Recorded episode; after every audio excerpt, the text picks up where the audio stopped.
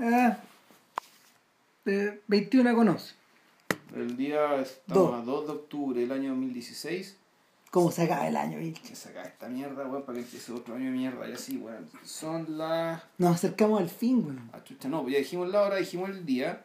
Eh, 268. sí, en Santiago de Chile, a veces no lo decimos, pero en general no nos movemos mucho, no nos movemos Eh. nunca. Estamos en Santiago de Chile grabando el podcast 268 de el Cinema. Y esto, esto salió bien del, del- de la nada, out of the blue, del sombrero del mago. No, y también por una petición de Vilche, weón, de que. Mira. Que lo conversamos, pues, cuando dijo que sea una. Así, Que sea una, ¿cachai? No, y, y la, la otra fue una petición mía. claro. Puta, bueno, entonces si es una, que, sea, esta weá. Que sea esta. Que sea esta. Ya. Esta weá se llama Nevada Smith. Nevada Smith de Henry Hathaway, película del año 65, 66, aparece la Claro. fecha. claro. Estreno 66. La-. ¿Cuál es la razón? En Un el- capricho Ramírez. No, la, la- la razón es que en el fondo, eh, cada tanto, cada tanto, no, como, como, como este podcast se hace a puro ñeque, eh, y en algunas ocasiones hay que ver un montón de weas. De hecho, eh, a Vilches le quedan 10 capítulos de Breaking Bad en este. En un esfuerzo sin paralelo Sí. y sin parangón en la historia de este podcast. Para llegar a la conclusión de que no vamos a hacer un podcast de Breaking Bad. No. no, este weón ha estado viéndola como dos, lleváis dos meses, un mes y medio. Así, bueno, no, yo creo que llevo un poco más, pero eso y con disciplina y con la fiel compañía de mi señora esposa. Ahí nos vemos los capítulos. que Van. Entonces, mientras Ya, a tanto, mientras tanto, claro, mientras tanto está en barbecho eso, porque lo que hicimos, por ejemplo, eh, lo que hicimos en relación a, a Mad Men fue, como no sabíamos cuánto iba a durar, Claro. hicimos una estimación, le achuntamos, Claro. porque justo Sí, partimos en dos. Claro, y además, y además que porque apareció, además esto fue motivado por la aparición del artículo de Mendelssohn. Claro. encontré el artículo de Mendelssohn, mandé a Ramírez y dije, ya, bueno, tengo que hacer el podcast de esta weá. Entonces, y además tú lo habías estado viendo. Sí, pues sí, yo lo estaba viendo. Por eso es que me interesó el artículo de. Mendelssohn. Ya, ya estaba más o menos avanzado, entonces dijimos, ya, esperemos que termine la temporada. No se me acuerdo si era la tercera, punto Y, y grabamos. En el caso de Louis y Kay es un poco distinto porque en el fondo sí lo habíamos planeado así Sí. y, y pusimos como un horizonte más o menos manejable. Mm. Y, y, ahí estuvimos como un año. Tú estuviste, Sí, estuve un año viendo tú- tú estuviste como un año viendo a Louis. entre que la Louis y las tres primeras temporadas de Louis. En el Louis- caso, en el caso de, en el caso de Show Me a Hero, estamos enumerando las cosas televisivas, claro, lo que ocurrió ahí fue que fue que en Show Me a Hero la cantidad de, de, de material a ver era bien poco. Sí. Y, y, y partiendo de la base. No, o sea, una película larga. pues. Claro, partiendo de la base que en el futuro, en el futuro próximo, ni cagando vamos a volver a ver The Wire. Con todo lo que nos gusta, pero no creo. No, claro, porque no insiste ni que se lleve la cuestión. No. No, no pasa. Puta, No sé, yo creo que es mejor que. Puta.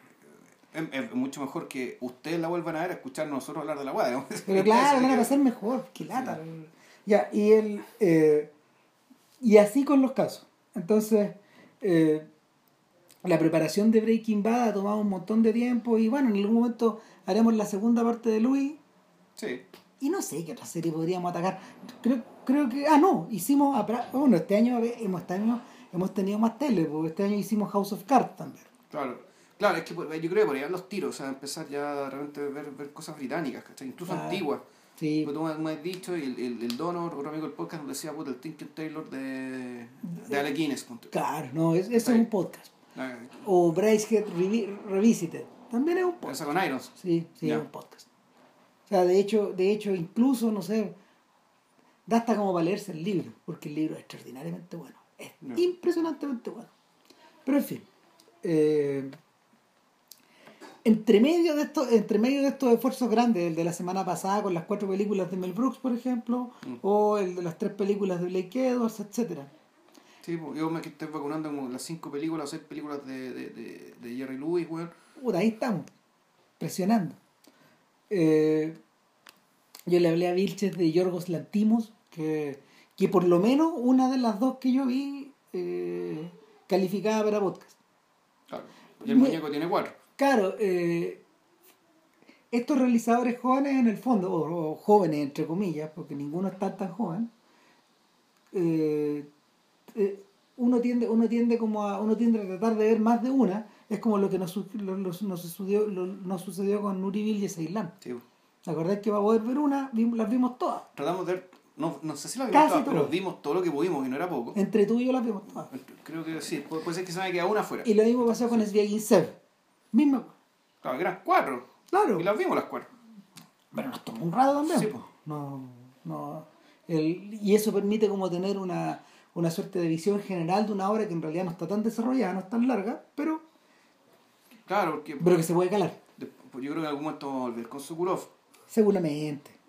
Y ahí, ahí yo le decía a Vilches que no solo con las películas, sino Sokurov que, tiene documentales también. claro, pueden ser los documentales, ¿cachai? Bueno. Eh,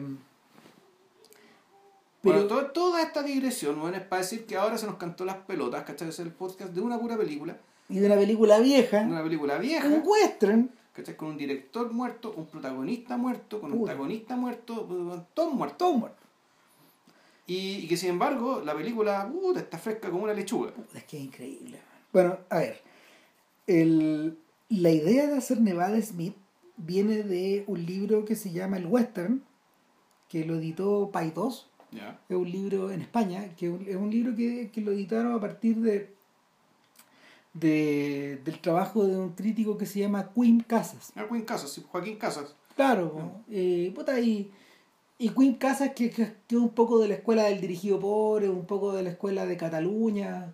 eh, tiene un montón de crédito el sujeto. Bueno, debe ser un señor bien mayor a esta altura.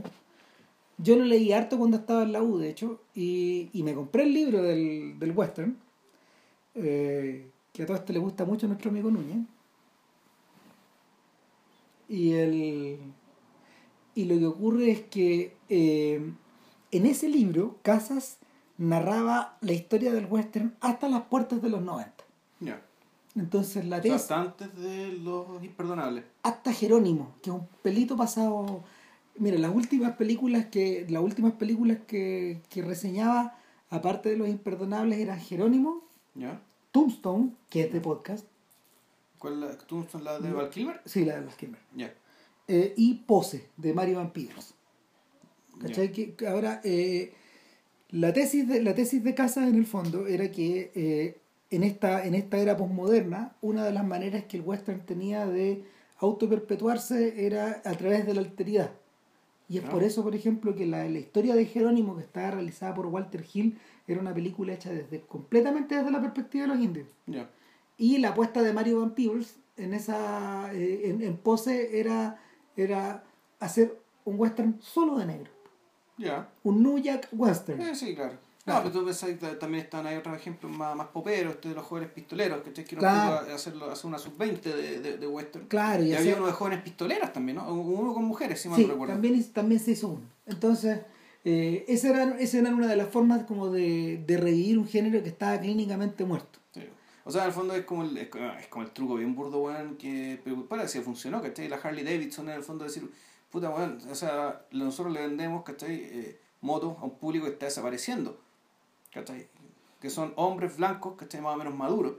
O más que está desapareciendo, se está volviendo cada vez más, más chico, ¿cachai? Y además a partir de eso se están muriendo, entonces puta, la Harley empezó a crear motos para mujeres, weón, ¿cachai? Tratar de sacar el estereotipo racial también. Porque puta, se están quedando sin mercado, pues, weón. Sí. Entonces, eh, ¿a, qué iba, ¿a qué iba todo esto? A que estaba por un, por un lado esa apuesta, pero resulta que la apuesta de los imperdonables y sobre todo la apuesta de Tombstone era otra. ¿no? Es que, lo- la, es, que la- es discutible, la apuesta de lo imperdonable sí tiene. Hay una cuestión como de público no mainstream que es el tema de la vejez. ¿cachai? Claro. Esto que sea un que, que sea gente anciana, ¿cachai? La, la que hace la que hace la pega y la que es protagonista. Anciana para esa época, en realidad. Eh, sí, Cincuentones a sesentones. claro, ¿cachai? Y, y en el caso en el caso de Tombstone lo que estaba lo que estaba en discusión en el fondo era se puede hacer un super western de la forma en que de la forma en que se, se hicieron al final de la era clásica Claro.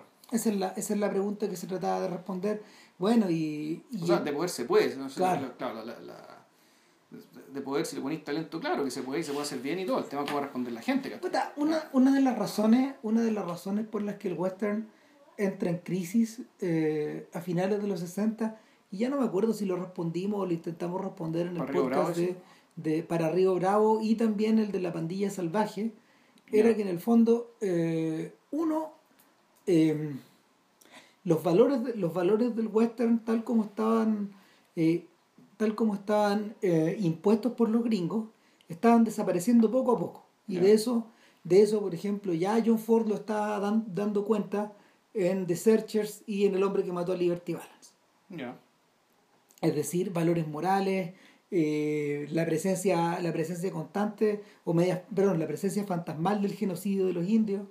Eh, la presencia fantasmal del, de la de la fabricación del mito y en último término eh, puta, la pérdida de valor de la pérdida de valor como como o ente para generar como ente para generar historias de, del salvaje hombre blanco.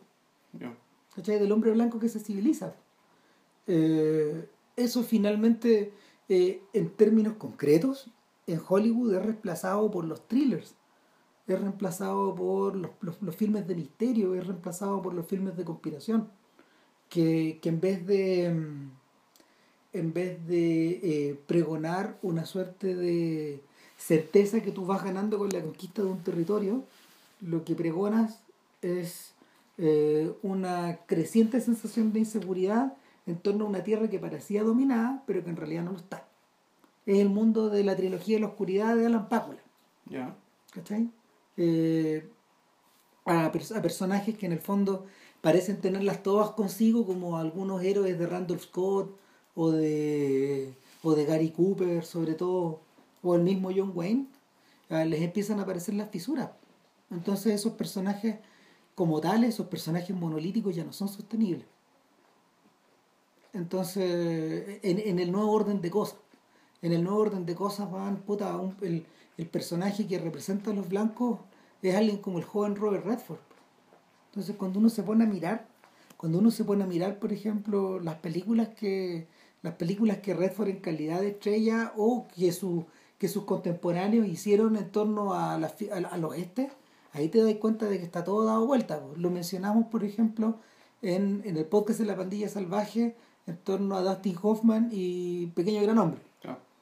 Eh, pero en el caso particular de, de Redford, eso está representado por Jeremiah Johnson de, y, y por el jinete, eh, ¿cómo se llama? El jinete eléctrico, creo que se llama The Electric Horseman. Ya. Las dos de Sidney Pollack. En, el, en Jeremiah Johnson lo que tú ves en el fondo es, es la historia de un sujeto que en vez de integrarse a la sociedad se fuga y, y se convierte en un hombre de las montañas. Es una historia que va es una historia que va a contrapelo del, del mundo de, de Liberty Balance. Y eh, lo que tú ves en el lo que tú ves en, en The Electric Horseman es lo inverso. Es la, es la inserción de una figura mítica, el hombre arriba del caballo, en un paraje totalmente moderno de autos, carreteras y, y, y tipos con y tipos con vestón y con, con vestón, corbata ni maletín. Bueno, Entonces- está Butch Cassidy, pero que Butch Cassidy en rigor, bueno, podría ser esto no un western. No. Es una, es una mezcla entre película de aventura y película política. Que, claro, da la casualidad de que este par de giles, digamos, ¿cachai? Partieron siendo bandidos del oeste, digamos, que, que, que, que, que eso eran. Pero que, claro, sus aventuras lo llevaron a otras partes del mundo. Y que son los últimos bandidos del oeste, como decía Hugo Pratt, ¿te acordáis? Ya. que, que Pratt hablaba, Pratt en la Pratt en, la, en, en alguna en alguna intro de, no sé, bueno, ya no me acuerdo de, de puta, no, en la intro de Tango Sí. de, de, de, de Gorto Maltés, ahí él explica la presencia de, la razón de por qué en Tango aparece Cassidy como personaje y como que se gasta una cantidad de páginas en explicarlo en un ensayito. Indicarle que, claro, que supuestamente él, que lo habían matado, pero en realidad se había, se había convertido en uno de los estancieros galeses, ¿o no? Que era, bueno, Claro, que había cruzado a Chile, tú, que había cruzado a Chile y también a Argentina, obviamente. Claro. Entonces el personaje, el personaje se había convertido en, en, el, en, el, en, el, en el mismo tipo de sujeto del cual él, el- al cual él había estado asaltando en Estados Unidos. Claro, o sea, en el fondo el mismo tipo de sujeto que le pagaba ¿cachai? A, los, a los sheriffs que, él- que lo perseguían a él. Claro. Entonces, eh, en, es, en ese, en, es en ese escenario de incerteza donde ocurren dos cosas con el western, con, lo, con, con la gente que fabricaba western. La gente muy joven, como, como Monte Hellman, por ejemplo, que, que filmó, en el fondo, dos dos westerns super claves, Riding the Whirlwind y de. creo ¿Cómo se llama la otra? No me acuerdo. Bueno, eh, las dos protagonizadas por Jack Nicholson. Puta, son películas, son películas que en el fondo eh, beben un son contemporáneas de Easy Rider, son contemporáneas de la contracultura, son filmes, de hecho hay uno que hay uno que es con Peter Fonda, o sea, eh, está toda esta cultura, está toda esta cultura como entre juvenil, rockera, lisérgica, eh, dando vueltas, entonces son western como de espejismo, parece que uno estuviera leyendo un relato de Cortázar o de, o de Borges, Ya. adaptado. Con recurrencia. Claro, Ya. The Shooting se llama el otro. Claro. Tenéis por un lado esos western. Eh, tenéis, y, al otro costado tenéis a los viejos haciendo sus últimos, sus últimas películas. Entonces lo que, lo que uno, lo que uno se encuentra ahí obviamente eh, es, es John Ford, Howard Hawks, Robert Aldrich, Henry Hathaway, que es el, el señor del que vamos a hablar hoy día, el viejo Anthony Mann, eh, y, Bueno, y- está Peggy Paz, que, era otra cosa. y dos- es que Peggy está el medio. Está en medio, exacto. Peggy, Claro. Peggy está presente precisamente el medio. Entonces, lo que ocurre con estos westerns de los 60 es que o tú los hacías, los que se hacían dentro de la industria, o tú los hacías en clave de super western, o se convertían, se convertían en una cosa, en una gelatina media extraña, como a mitad de camino entre la, entre la, entre la pura entretención y, y algo más interesante, algo más, algo más extraño. Que es el caso de lo que nos convoca hoy. Claro, entonces, eh, y Porque no es un super western, de ninguna No. manera. no es un super western. O sea, no podría hacerlo porque no está, no está planteado, no está planteado en esos términos. Eh, explicamos lo que era un super western, ¿no? Sí, a ver, dijimos que era un super western, era. Era, puta, era un.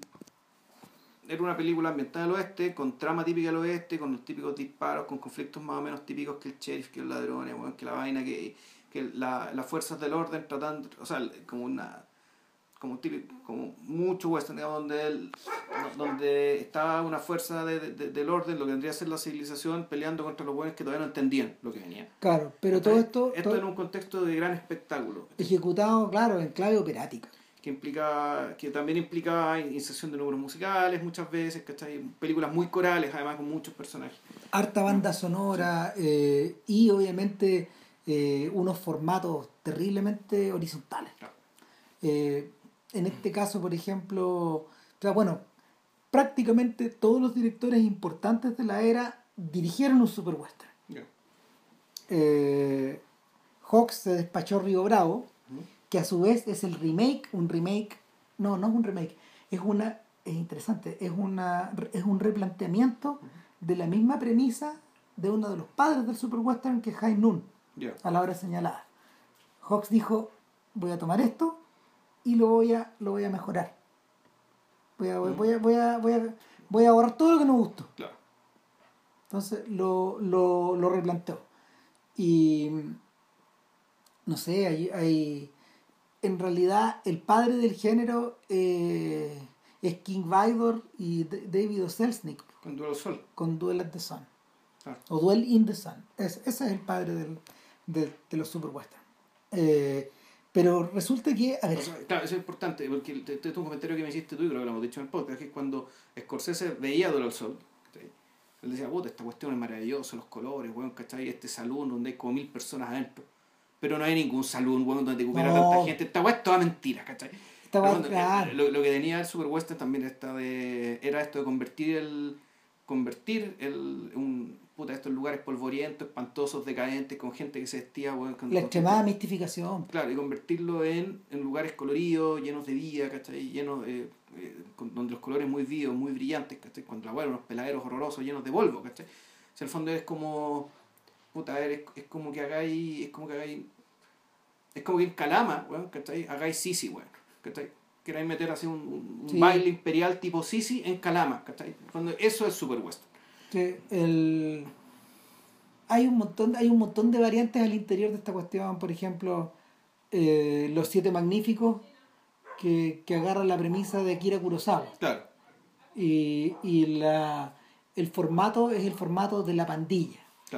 Y de describir a, estos a los personajes de esta pandilla ¿Cachai?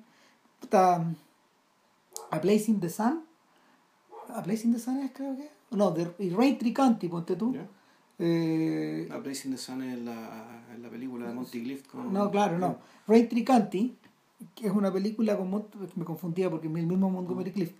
Es una película también hecha, hecha eh, en, una, en torno a una familia, por ejemplo. Y está esta de Gregory Peck que. No hay otro montón con tu cimarrón. Ah, Y a eso. Claro. Cimarrón, por ejemplo, es una mezcla extraña. Cimarrón es una buena película, pero es un super Que tiene western, cosas super western, sí. pero el nivel de intimidad que desarrollan los personajes es muy grande. Es, un- es como, es una suerte de super western que se va cuestionando a sí mismo. Claro, y con estructura más bien de como un poco de biopic, porque es, una- es Sí, un po. super western muy centrado en la trayectoria. pura persona. En una pura persona, en, la- en- en una larga trayectoria de una, una persona. Bueno, y a, y a- y a todo esto es un remake. Ya. Es un remake de una de una de, la- de uno de los filmes épicos, de un western épico de la era de la era muda prácticamente. Ya. Entonces, y, y, y, y en el fondo lo que lo que Cimarrón tenía que mostrar era el gran raid de Oklahoma.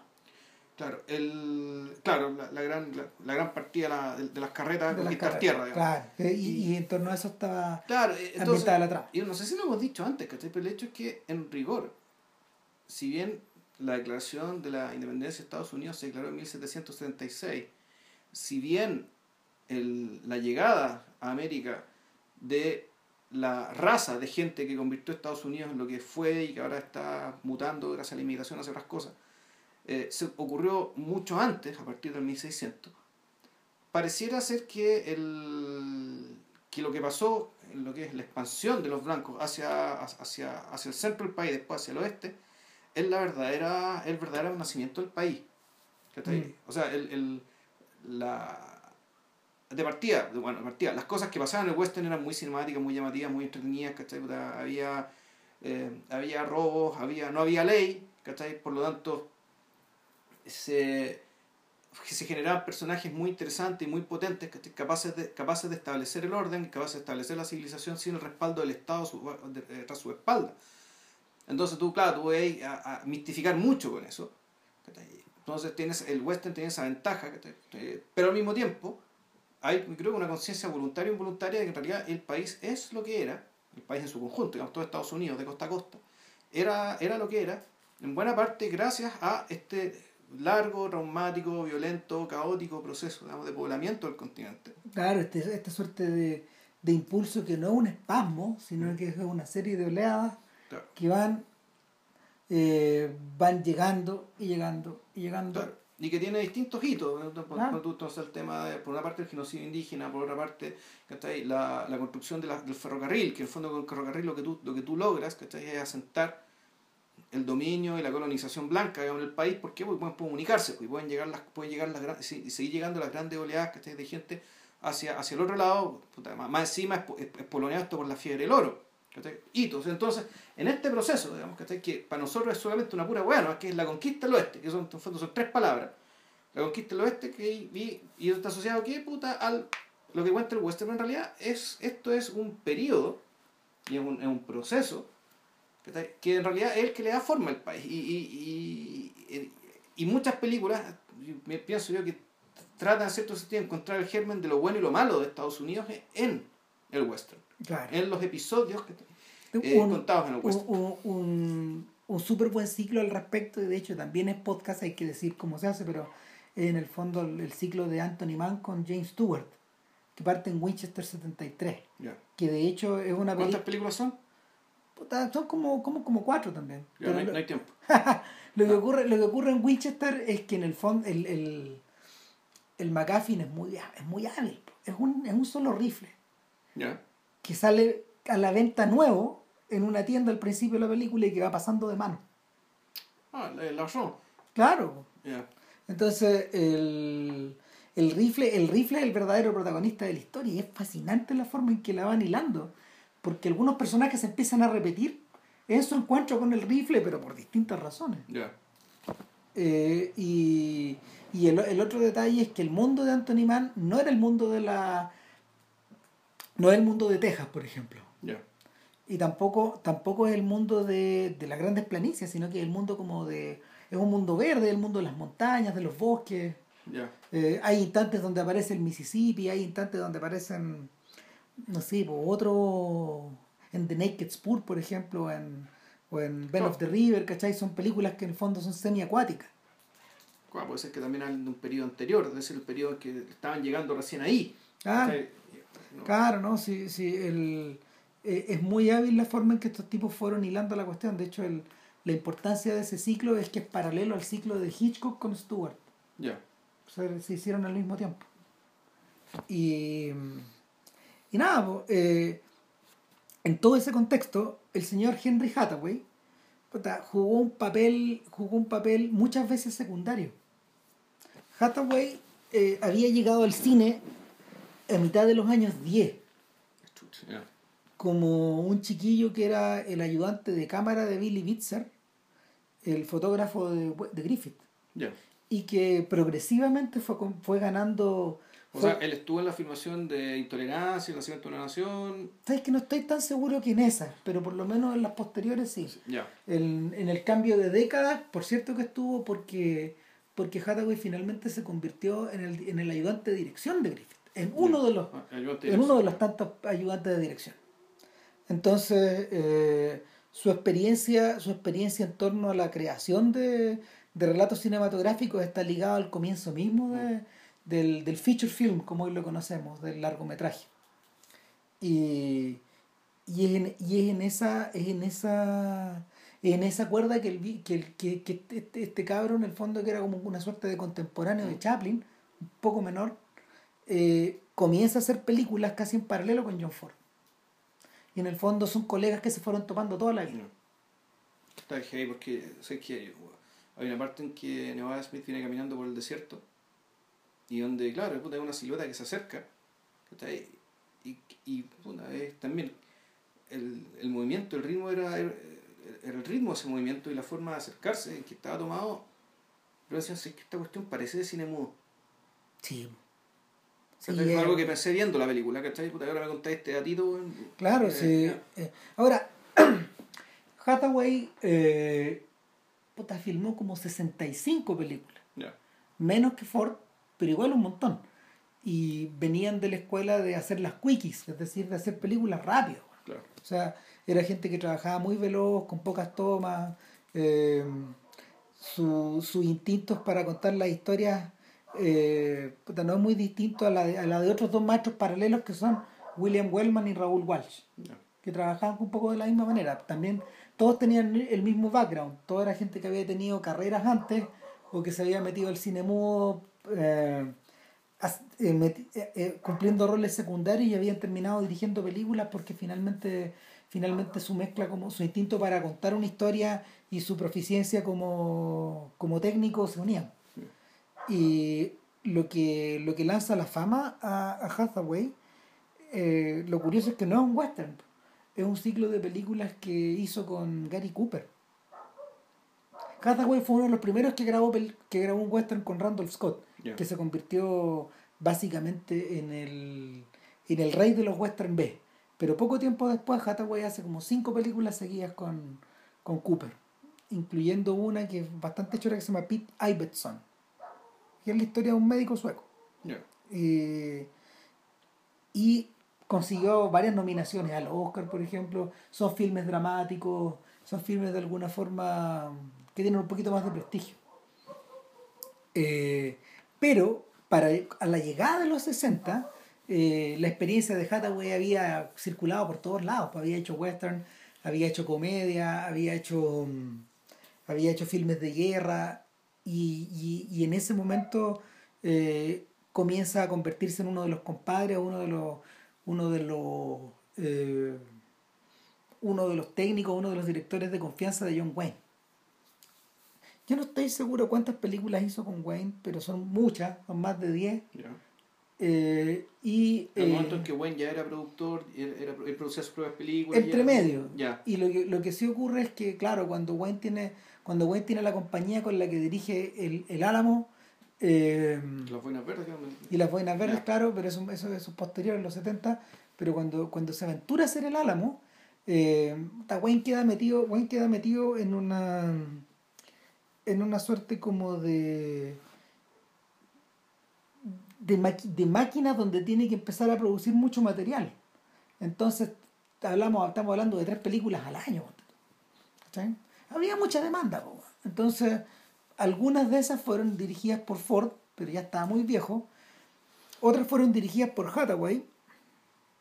Y, y unas cuantas fueron dirigidas por el hijo de Víctor McLachlan, Andrew McLachlan que, que era como el regalón de todos estos gallos porque había crecido en torno a en torno a este mundo desde niñito entonces McLachlan heredó a todos los a todos los miembros de la de la compañía de, de Ford De Ford. y sin embargo no, no, es- no es tan buen director ¿cachai? las películas son entretenidas pero son eso nomás o sea, y, y el, el rollo es que. El rollo es que. em, en, en ese momento, en ese momento donde, donde Hathaway, eh, a partir de la segunda mitad de los, de los 60, en realidad eh, se despacha, hasta, hasta, hasta 1970 se despacha tres grandes películas que a su vez son tres grandes westerns. Uno es Nevada Smith, el otro es Los hijos de Katy Elder, y el tercero es True Grit, con el, Ah, que, con John Wayne. con el que Wayne se gana el Oscar. Claro, y ese es como el, ese es como la última gran película de este viejo. Que se retira. Sí, película. Ah, Se voy a reti- echar la mirada, la había Se retira, se retira el, el año 74 y muere el 85. Puta, tenía un carácter tan malo, weón, que nadie lo quería, pues, weón. Hathaway. Claro, pues, weón, viejo culiao. weón. Y, y de hecho, eh, el, el propio Wayne tuvo harto problema con él, y, pero, pero mm, de alguna, de alguna forma el mira, el que, el, el que, el, que, el, que, el que alcanzó a contar la historia completa es Danny Hopper. Que yo no me acuerdo si aparece en Nevada Smith. No, ¿No? sepa, ¿No no. sale? Ah, no, entonces salen los hijos de Katy Elder y True Grit. Porque él dice que él tuvo la suerte man, de. eh, eh, él recordaba con mucho, con mucho cariño esa, la experiencia en esas dos películas donde sufrió harto, pero tuvo el privilegio de morir a manos de John Wayne en las dos. y, y claro, Hopper contaba la historia de que Hathaway man, pa- pa- ya a mitad de los 80 estaba tan viejo weón, y era visitado por tan poca gente, que el funeral fue puta muy chico. Y, y él fue, él fue al funeral. Y para entonces ya estaban casi todos los, todos los weones de esa enterrados. Sí, pues ese es el punto. Y Incluyendo a John Wayne. incluyendo a Steve McQueen. Sí. Entonces, entonces de alguna forma Hathaway, sobre, Hathaway se convirtió en una suerte como de, de sobreviviente de una era eh, puta, muy posterior a donde él, a donde él trabajó y, y, de, y, del tipo de cosas que él creó. Ahora, lo curioso es que eh, si bien True Grit habla un poco de eso, porque plantea la, la historia, en Tru- True Grit está basada en una novela, de hecho, es la historia de una chiquilla que va a vengar la muerte de su papá contratando a un viejo pistolero, que es Rooster Cockburn, que es un pistolero... Que John Wayne. Claro, y, y es que es un pistolero tuerto, que no sirve para, no sirve para mucho, pero todavía sirve para matar. O sea, la misma premisa no es imperdonable. Claro. Me parece. muy parecida. En Los hijos de Katy Elder, para ir retrocediendo, eh, que es un filme fascinante, o sea, parece nada al principio, pero con la medida que uno lo va, uno lo va viendo se vuelve realmente interesante, es la historia, es la historia de tres hijos que regresan eh, a su pueblo natal cuando se enteran de la muerte de su madre viuda. Y eh, uno de ellos es Dean Martin, el otro es eh, John Wayne y el tercero, el más joven, no me acuerdo exactamente quién es. Ahora, lo que ocurre ahí es que eh, lo que ocurre ahí es que en el fondo se tienen que se tienen que enfrentar al estanciero que le quitó todo a su madre, según ellos.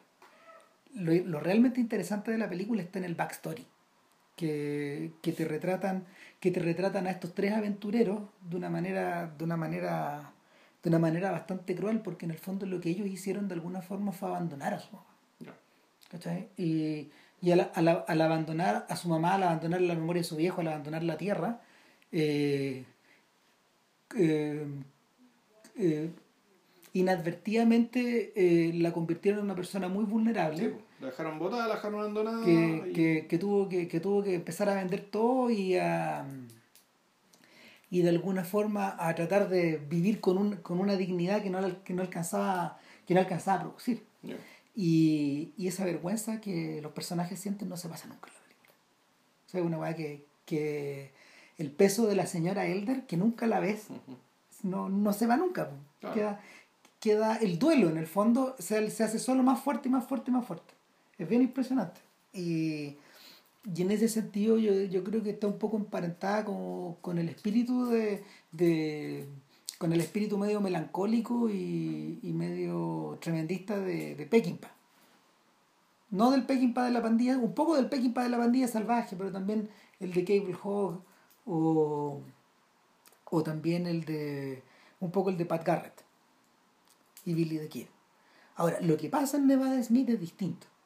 Eh, Nevada Smith en realidad es una precuela. Es una historización, uno podría decir que sí. Claro, no, pero, pero es, una, es, es la precuela de, de, de, lo que le ocurre a un personaje en otra historia. Nevada Smith es un personaje de una novela de Harold Robbins. Harold Robbins es un, es un escritor de bestsellers. Sí. Y es uno de los escritores, es uno de los primeros escritores de bestsellers de la era moderna. Junto con Arthur Mitchell, el tipo que hizo el tipo que hizo Aeropuerto, Monte no. eh, o Peter Benchley, el de Tiburón, etc. O el de William Peter Blatty en El Exorcista. Eh, Robbins en los 60 escribió una novela que fue llevada al cine que se llamaba The Carpetbaggers, que era muy famosa. Yeah. Y, y, en The Carpetbaggers, que es una historia ambientada en Hollywood, eh, él eh, de alguna manera contaba eh, la historia de Howard Hughes, de un sujeto como Howard Hughes, un tipo que había hecho su gran fortuna en el, en el petróleo, que tenía muchos emprendimientos eh, en valores y en hoteles, etcétera, y al mismo tiempo era un gran aviador. Entonces, eh, el, en The Carpetbaggers él cuenta la historia de un triángulo entre, entre el personaje de Hughes, el personaje de Jim Harlow, que se llama Rita Marlowe yeah. en, el, en, en, la, la película, ¿eh? en la película y es una persona, una actriz de la cual él compra el contrato, tal como pasó con Harlow. Yeah.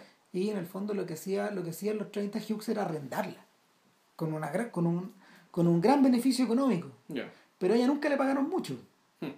Y, y el, el, tercer personaje en juego es Nevada Smith, un, un, un señor ya mayor que, lo, que en el comienzo, que, que, que, durante la era muda, durante la, la, cumbre de la era muda, él se transformó en un... ¿No es que era un consultor de películas del oeste? No, para nada. Era un vaquero estrella, era un actor ah, de películas del oeste. O sea, era como buen era como, ¿cómo se llama este? Tom Mix. Tom Mix, ¿cómo se llama este, este otro que...? Eh, Puta, William... Rogers. Sí, algo de eso hay. Robert Rogers. Claro, algo de eso hay. En realidad, eh, el, el, personaje está basado en el actor que encarnaba a Hopalong Cassidy, que es un poco parecido. Yeah. Que, pero en fin. Y, y, en, y en ese libro, en ese libro hay un triángulo amoroso entre los tres. Yeah. ¿Ya? Ahora, eh, en The Carpetbaggers, la adaptación cinematográfica, eh, Nevada Smith era encarnado por Alan Ladd, bastante mayor, yeah. una persona de cincuenta y tantos. De hecho, Ladd fallece poco después de la película. De esa película. De esa película. ¿De qué año estamos hablando? Eh, el 64. Entonces, eh, el personaje resultó lo bastante interesante como para, como para que alguien tuviera la idea de agarrar un pedazo de ese libro. Eh, son unas cuantas páginas. Donde cuentan la historia del donde, joven Nevada Smith. Ya. Donde, cuentan la, donde cuentan la historia de Nevada Smith y la historia, en el fondo, de Max Sand. De Max Sand, que es el nombre, su que, nombre... que es el nombre original. Y, ni siquiera decir su nombre Silk porque probablemente ni siquiera está inscrito en, ante el Estado. Claro. Dado digamos, el, el, su origen. Claro, entonces, con esa base de que el personaje había sido popular, eh, Hathaway se mete en esta historia y se convierte en el productor y el director, yeah. eh, junto con un joven Steve McQueen que, que, va después, que después de hacer el Cincinnati Kid va en ascenso. Yeah. Eh, hace el Cincinnati Kid y hace el Gran Escape en esos días. Yeah. Probablemente sus dos películas más, más icónicas. Junto con The Whip. Junto con, que, que, que de mucho que tiempo después. después. Claro. Entonces, el, lo que ocurre lo que ocurre es que en manos de estos dos... ¿Pero esto antes o después de Junior Bonner? Eh, antes. ¿Antes? Antes, como cinco, no, siete años. Antes que Junior Bonner. Eh, estamos hablando del año 65. Junior Bonner de los 70. Junior Bonner del 72. Ya, tú, ya. Y entonces, claro, y, y antes, de, antes de una película bien curiosa que se llama Tom Horn, que yo la vi en TNT hace unos años atrás. ¿También Western? Puta, no es exactamente un western. Es, es un western, pero no es un western. Es la adaptación de, un- de una historia de Faulkner. Y mira, vamos a regresar a Tom Holland más adelante porque tiene alguna relación, un personaje con el otro. Y, y nada, pues cuando, cuando, cuando estos gallos eh, toman Nevada Smith, puta, cambia todo, pues, porque finalmente el personaje es irreconocible. Hicieron otra cosa. Mm. Se apoyaron en este, pero lo que resultó un producto completamente distinto. Sí. No tiene, no, no tiene nada de culebrón. No tiene nada del culebrón de Harold Robbins. ¿Cachai? Es como si fuera. Es como si transcurriera en un mundo, en un mundo cerrado. Puta, es una. El origen de, de Nevada Smith es una. Se, se aprovecha algo que, tam- que- que también tiene el oeste, que es muy. que, que por su propia condición de lugar muy deseado, de lugar de promesa, digamos que de ser tipo una tierra prometida. Es que el, el oeste también fue una especie de remedio de los episodios bíblicos. ¿cachai? En cierta medida. Entonces, puta, todo lo que hizo John Ford con Wagon Master, que no era, ahí no era un remedio en el más sentido de la palabra, sino que era, era una re, una re, una reactuación, un- Una reelaboración. un, reenactment, digamos como venían, Claro, la palabra exactamente De la travesía por el desierto. Exactamente, ¿cachai? Donde, un- donde gente muy fiel, muy devota y muy virtuosa, ¿cachai? Puta, arriesga el pellejo, ¿cachai? Para, eh, para llegar a su tierra prometida y crear su ciudad de Dios, pues, ¿cachai? Y eso, es, y eso está contado con total seriedad y con total respeto. Y con un gran sentido de la aventura también, Sí. etcétera. O sea, porque es que era una aventura la buena, que no podía no serlo, ¿cachai? Pero el Claro. punto es que la composición, el talante moral, digamos, de los personajes y, y lo que los movía, y eso bueno, es una gracia de la película, digamos, que en, en el oeste en general la gente era o, o quieren plata, quieren oro, o quieren apenas zafar o sobrevivir. Entonces, aquí estos colonos, este grupo de gente era absolutamente atípica. Era otro tipo de bicho.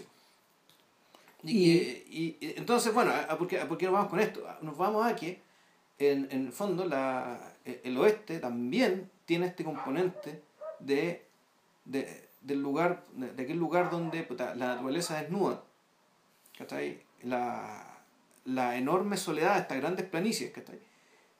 Te, te ponen en contacto con la divinidad, con la ilusión de la divinidad o con sucedáneos parecidos a la divinidad, o incluso, en el caso, en el caso de Nevada Smith, fíjate, una, no una película religiosa, ¿cachai? Pero No. sí lo que hay es un poco lo que ocurre en, el, en este primer segmento de América América. ¿Cachai? Este- este- Esto, del, esto del personaje que en medio del desierto digamos, se encuentra, se encuentra con otros personajes perdidos como él, y que de ese encuentro salen cosas, ¿cachai? o no es que sale, eh, sale, un, sale una nueva persona, por decirlo así. El, a ver, la, la premisa sobre la cual está apoyada toda la historia finalmente eh, es algo súper esquemático. Sí. Y en el fondo, un día, una mañana, una mañana donde hay un chiquillo que en el fondo está haciendo un trabajo en su tierra Claro, que está haciendo un dique, bueno, una cosa así, sacando agua. y tra- es un trabajo que le va a tomar todo el día. Claro. Se acercan tres sujetos, esto parece una, parece una, parece una balada, Sí. que, está, que está como cantada. Se acercan tres sujetos desde la lejanía y le preguntan, le preguntan a, le preguntan a este chico, oye, ¿quién es el dueño de esta? Weá?" Y, y él dice, fulano de tal, En realidad ni siquiera así. mi papá, una cosa así. Le está diciendo, oye, eh, están buscando, están buscando aquí un tipo que tiene una mina, ¿así cómo se llama? Eso. Max Sant. Eh, no, no se llama Max, se llama de apellido Sant, Henry Sant. Ah, sí, sí, es mi padre. Eh, ¿Cómo podemos llegar donde él? Yo, yo, yo serví con él en el ejército. Ah, no, mira, puta, camine tanto para acá, y ahí arriba el cerro, dobla a la derecha y va a llegar a la mina. Claro. Ya. Y lo que, lo que acaba de hacer Max Sand es finalmente sellar su destino. Claro, pero aquí, aquí uno empieza, pero aquí está la primera cosa extraña de la película. Entonces, eh, porque claro, ¿qué hacen estos tipos? Disparan al aire para, para espantar al caballo, de modo que este chiquillo. No los pueda seguir. no los pueda seguir y no, en caso de que sospechara algo, no pudiera llegar, digamos, hasta antes donde, donde la mina. Pero entonces la pregunta, bueno, ¿por qué no lo mataron?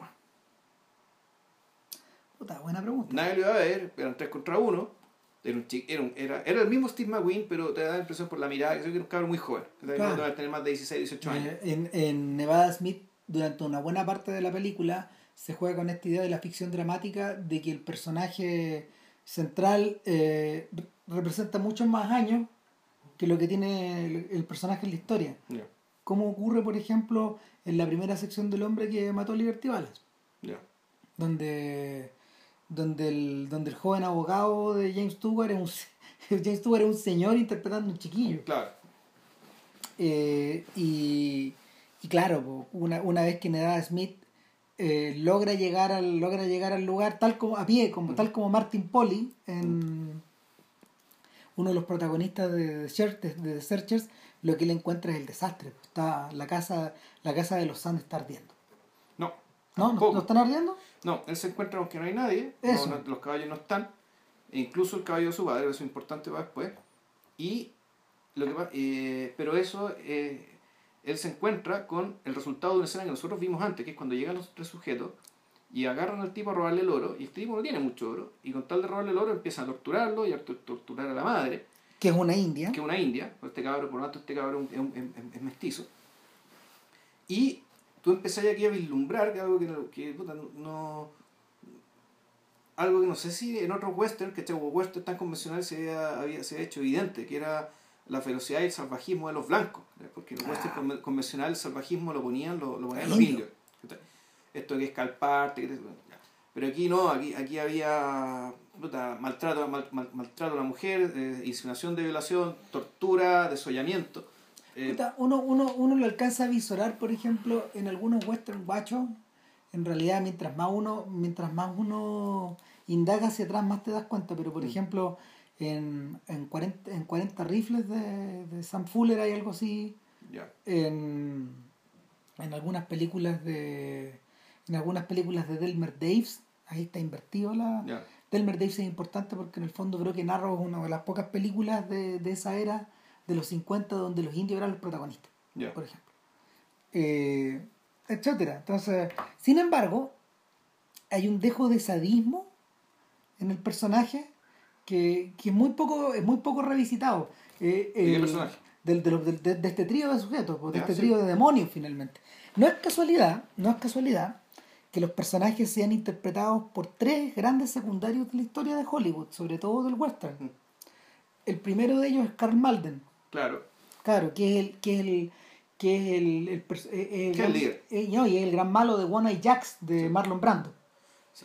El segundo, Ahora, pero hay algo en la actuación de Malden, ¿cachai? Que eh, yo yo iba fijándolo bien, o sea, él no tiene las maneras de un hombre de western y tampoco tiene la voz. La forma de hablar es como una voz, una voz, un- una voz, una voz muy clara, muy aguda, que no parece la voz enronquecida, digamos, puta, ni por el polvo, ni por el tabaco, ni por el copete.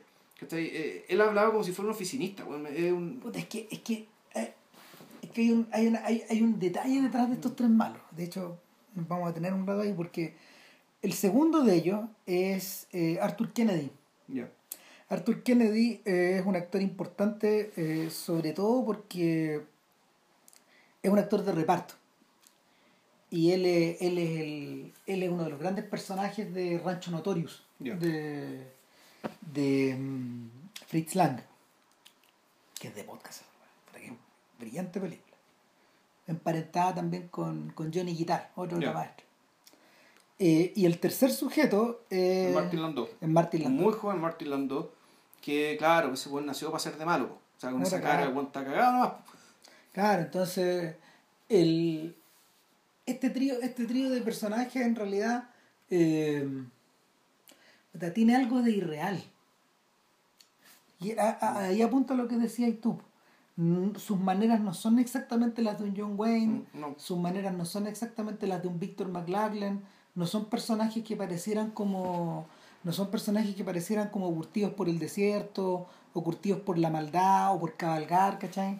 Son Es, que extraño, porque Hay- efectivamente vienen de. hay un elemento, hay un elemento en Nevada Smith desde el principio que tiene que ver como con lo abstracto. Sí. Yo creo que por ahí es, con esta idea de la abstracción. No es, no es casualidad que hayan sido esos tres gallos que en el fondo eran, eran muy conocidos en el medio, pero eran conocidos por, eran conocidos particularmente por haber, por haber representado a otros malos antes. Son como un arquetipo que tú llegas y, y, colocas ahí. Bueno, el caso de Karl Malden un poco es, es eso, pero Karl Malden también puta, sí hizo papeles de, de distintas cosas, que tenía una cara, era, creo que trabajó con un Patton. Sí, no. Pero, pero, ah, eso es después. Pero eso es después. lo, que ocurre, lo que ocurre con Malden, lo que ocurre con Malden es que en el fondo es un actor todoterreno, es, es, un, es un actor secundario todoterreno. Pues es, como, es como la versión, la versión no italiana de Gandolfini, weón.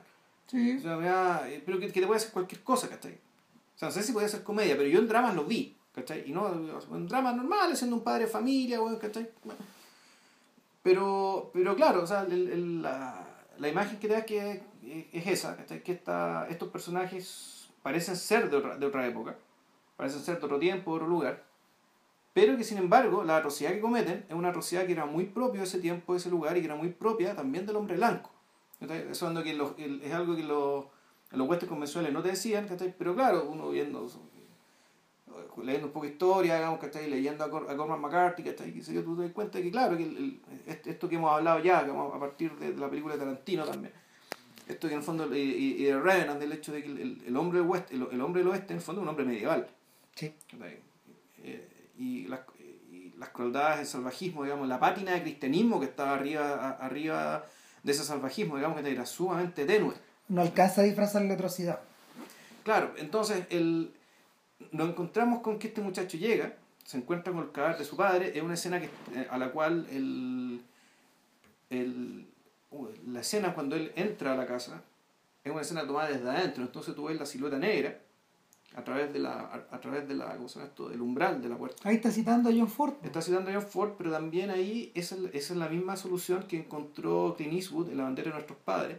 Cuando el protagonista, Ryan Phillips, se encuentra encuentra lo que los japoneses le hicieron ahí, al personaje de, de su amigo, de su amigo de, de Jamie Bell. Entonces, esto mismo, digamos, una negrura, que está una negrura que, se come todo el, todo el borde, un marco por donde entra la luz y una silueta igual de negra, que la negrura del exterior, que se empieza a acercar, acercar, acercar y, y fondo como que dice, aquí todo se va a poner negro. Es lo inmostrable. todo, entonces, no, no, nunca te muestran lo, lo, que pasa ahí. Tú ves cómo se le empieza a ennegrecer la conciencia, el alma, digamos, que está esta persona, porque su, su, la, la negrura de su silueta se come el poco luz que queda y termina confundida con el resto de la negrura. Entonces, nada. Entonces, ¿qué sale de ahí? Esto, esto, y esto es como lo mismo que, eh, y este es el mismo efecto, eh, uno podría decir que este es el proceso que trató de, de, de, mostrar a la Moore, que cuando Rochas ve, ve, ve, a los perros estos que se comieron a la niñita, en, en, el cómic. En, Watchmen. Claro, en Watchmen, que él abrió, cuando cerró los ojos, era su nombre civil, digamos, pero cuando los volvió a abrir, era, era Rocha. Claro. Aquí un poco pasa lo mismo, o sea, la persona que entra y la persona que sale es otra. Mm. Entonces, pero esta persona que sale, pese a que es otra, eh, le prende fuego a su casa, para que en la, escena de este crimen arroz, digamos, para que este crimen arroz no quede nada. Y, y bueno, y ahí aparecen los vecinos. Y a puta aparecen los vecinos, gente, gente, gente, gente ya mayor, así, puta cabro, ¿qué hay a hacer? ¿Qué pasó? Puta, mataron a mis padres, tres tipos, eh, los voy a perseguir hasta matarlos. Pero vos, ¿qué posibilidad tenéis? No tenéis caballo, no tenéis, o sea, tenéis un caballo que iba ahí, No tenéis plata, no tenéis nada, weón. Tenéis 18 años, weón. O sea, eres un niño, ¿qué hay a hacer? Le dice, le dice el hombre. Quédate con nosotros. En cambio, la mujer le dice, muchacho, la esposa, es lo que tenéis que hacer. Eh, lo que necesites, bueno, que Si el plata no sabe que tengo chola, tengo un rifle y tengo mi caballo y con eso me basta. Claro, no necesito nada más. Pero tú, entonces, eh, parte, entonces, este personaje que, volvemos al tema de la extracción, ¿no? Entonces, es un hombre, un hombre joven, muy solo, que no tiene nada salvo caballo, un rifle, un poco de dinero y un propósito. Es decir, eh, en el fondo lo que él tiene, y esto es lo interesante del planteamiento de esta weá, eh, él tiene la forma, él tiene el, él, tiene el, el, envase. Claro. Ahora corresponde llenarlo de contenido. ¿cachai? Y y, y, y, y, eso es la historia, de, eso, eso finalmente es la fábula de Nevada Smith, es la historia de cómo cargáis de contenido a esta persona y, de cómo lo llenáis, de qué, qué, es lo que entra, de qué es lo que entra ahí y en qué se transforma eso que entra ahí. Eh, es a partir de ese momento, de hecho, donde comienza a escribirse la historia de este personaje, borrado desde la nada. El, o sea, O sea, en partiendo, partiendo desde el blanco, perdón. en blanco, ¿cachai? Y un poco en la lógica de, de buen salvaje, ¿cachai? Porque con el Claro. tiempo te das cuenta que el tipo no sabe leer, no sabe escribir, Tiene que inventarse a sí mismo. no, no, no, no parece tener deseo sexual. Entonces las mujeres no son un tema para él. No. Todo Pero- lo que tenía, como que lo, lo, fondo como que lo perdió. Entonces- no, no es una persona que, eh, que yo recuerde, no, no, no los alude, eh, que hable de sus recuerdos de infancia. No. Que con mi papá hacíamos esto, con mi mamá hacíamos esto, que que ayer en la mina hacíamos esto, hacíamos todo, sino que es un blanco. Es un- una tabula rasa. Un white. Y, y nada, pues este animalito sale en busca de sale en busca de sus aventuras como el Quijote Claro. y con el Quijote solo al principio y pues y tal como el Quijote le sacan la chucha al principio Que es, es presa fácil de es presa fácil de, de cualquier pillo que lo mire y dice ah ok No, que primero se equivoca, pues, entonces le dice, va, ve a tres tipos, y como está lejos, no sabe- cree que son los mismos tres tipos, le espanta los caballos, y resulta que no eran nada los tres tipos. Entonces, puta, le pegan, pero después, ¿sabes qué? Pues es tan caro que ya lo acogieron, bueno, le dieron comida, qué sé yo, y dice, uy, pero ¿por qué ustedes son tan buenos conmigo? Si, puta, si yo le voy a hacer lo que van a hacer. Bueno, hijo, weón cualquiera se manda una cagada, ja, ja, ja, qué divertido, ¿cachai? Y sin embargo, se despierta en la noche, lo duerme en la noche, se despierta en la mañana, no está el caballo, no está la escopeta, y los 8 dólares si los tenía de lo mismo porque está en medio del desierto, así que no sirven para nada. Claro, y, y, y, la, y la sensación que tienes es medio parecida a lo que le ocurre a los, a los Quijotes con los cabreros. Porque, o sea, no tiene, a ver, no tiene el caballo, no tiene el rifle, pero está vivo. O sea, de hecho, eh, Entonces, punto. ¿Por más qué, que- ¿Por qué no, tampoco lo mataron? puta, por- en este caso es para darle una lección. Básicamente, tal cual. O sea, tú, hiciste, tú, hiciste, tú no hiciste esto nosotros. En la vida estas weas, en la- en la- acá afuera, estas weas son así. Sí, bueno, pero dentro de todo el tipo le dijeron, mira, bueno, ya, mira, ya, ya, la cagaste, qué sé yo, anda a buscar los caballos y te damos comida. Y efectivamente, fue a buscar los Pasó. caballos y, y le dieron comida y sin embargo, después le robaron el caballo, su caballo, le robaron la escopeta, pero no lo mataron.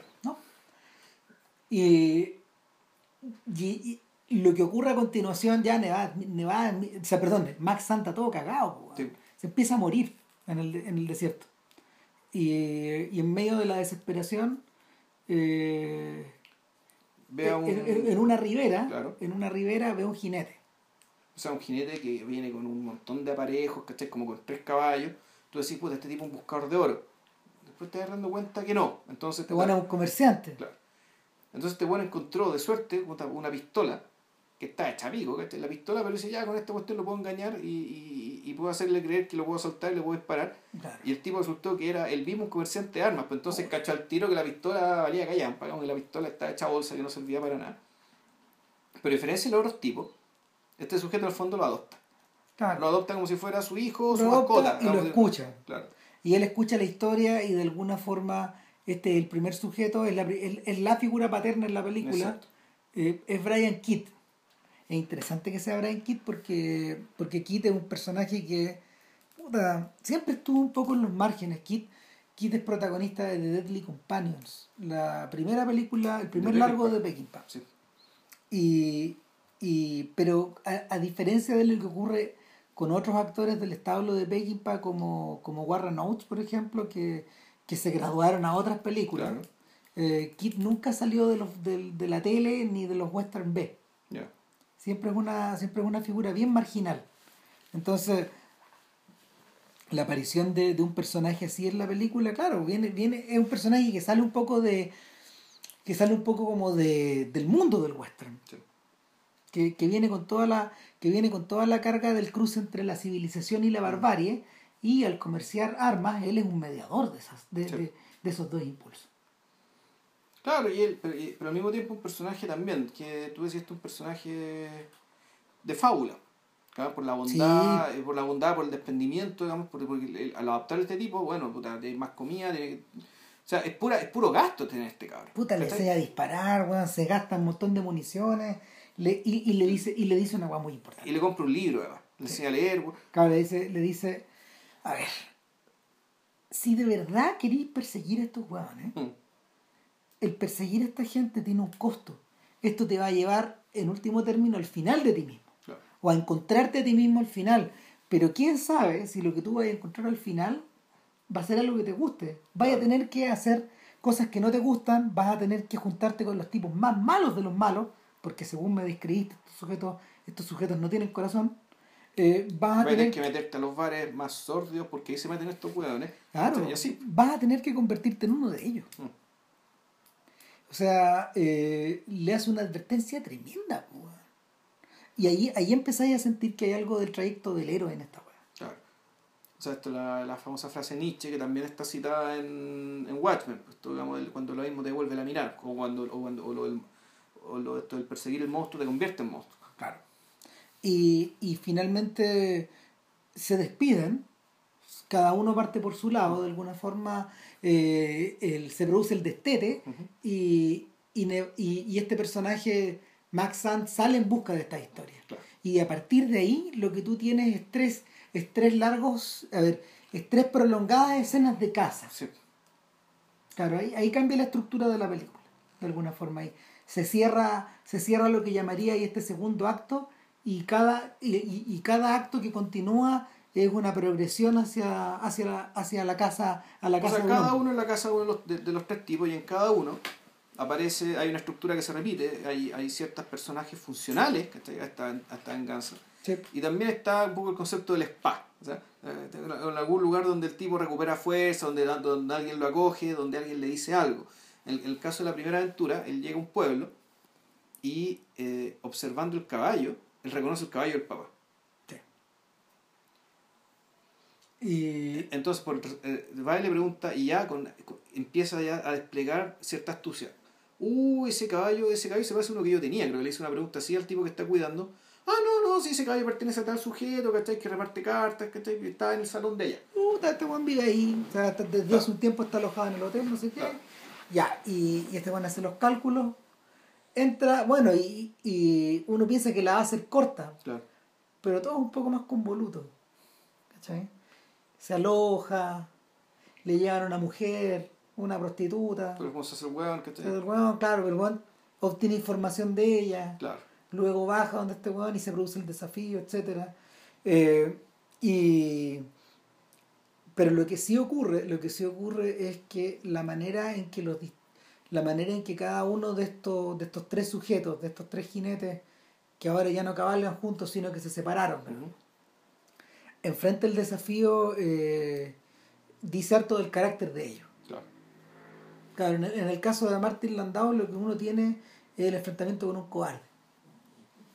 Por lo menos así lo recuerdo yo. Es que está por ahí nomás, porque el. A, a ver, ahí lo que pasa, va a ser la, pasa una menos corta. El tipo va, te está jugando cartas y le dice, bueno, tú mataste a mi mamá, el caballo que está afuera es el caballo de mi padre. Entonces Martin Landau dice, el personaje Landau dice, no, no, no, bueno, sí, ese caballo yo lo compré, de hecho yo tengo el recibo de ese caballo.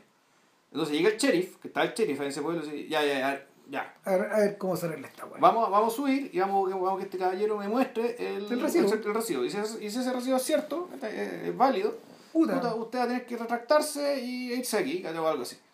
Entonces el punto es que Landau nunca tuvo el recibo, entonces le pega un sillazo al sheriff, toma por sorpresa a, a, a, a- Max Sand, digamos, sale arrancando por la ventana y este otro sujeto lo tiene que perseguir. Y ahí, lo que, ahí se produce una escena que es tremenda, ¿cachai? Que en el fondo que es que este Juan de Landau se mete en un corral donde están todas las, donde están todas las vacas, las vacas que el mismo Nevada Smith había, había ayudado a empujar para allá porque él trabajaba de cowboy.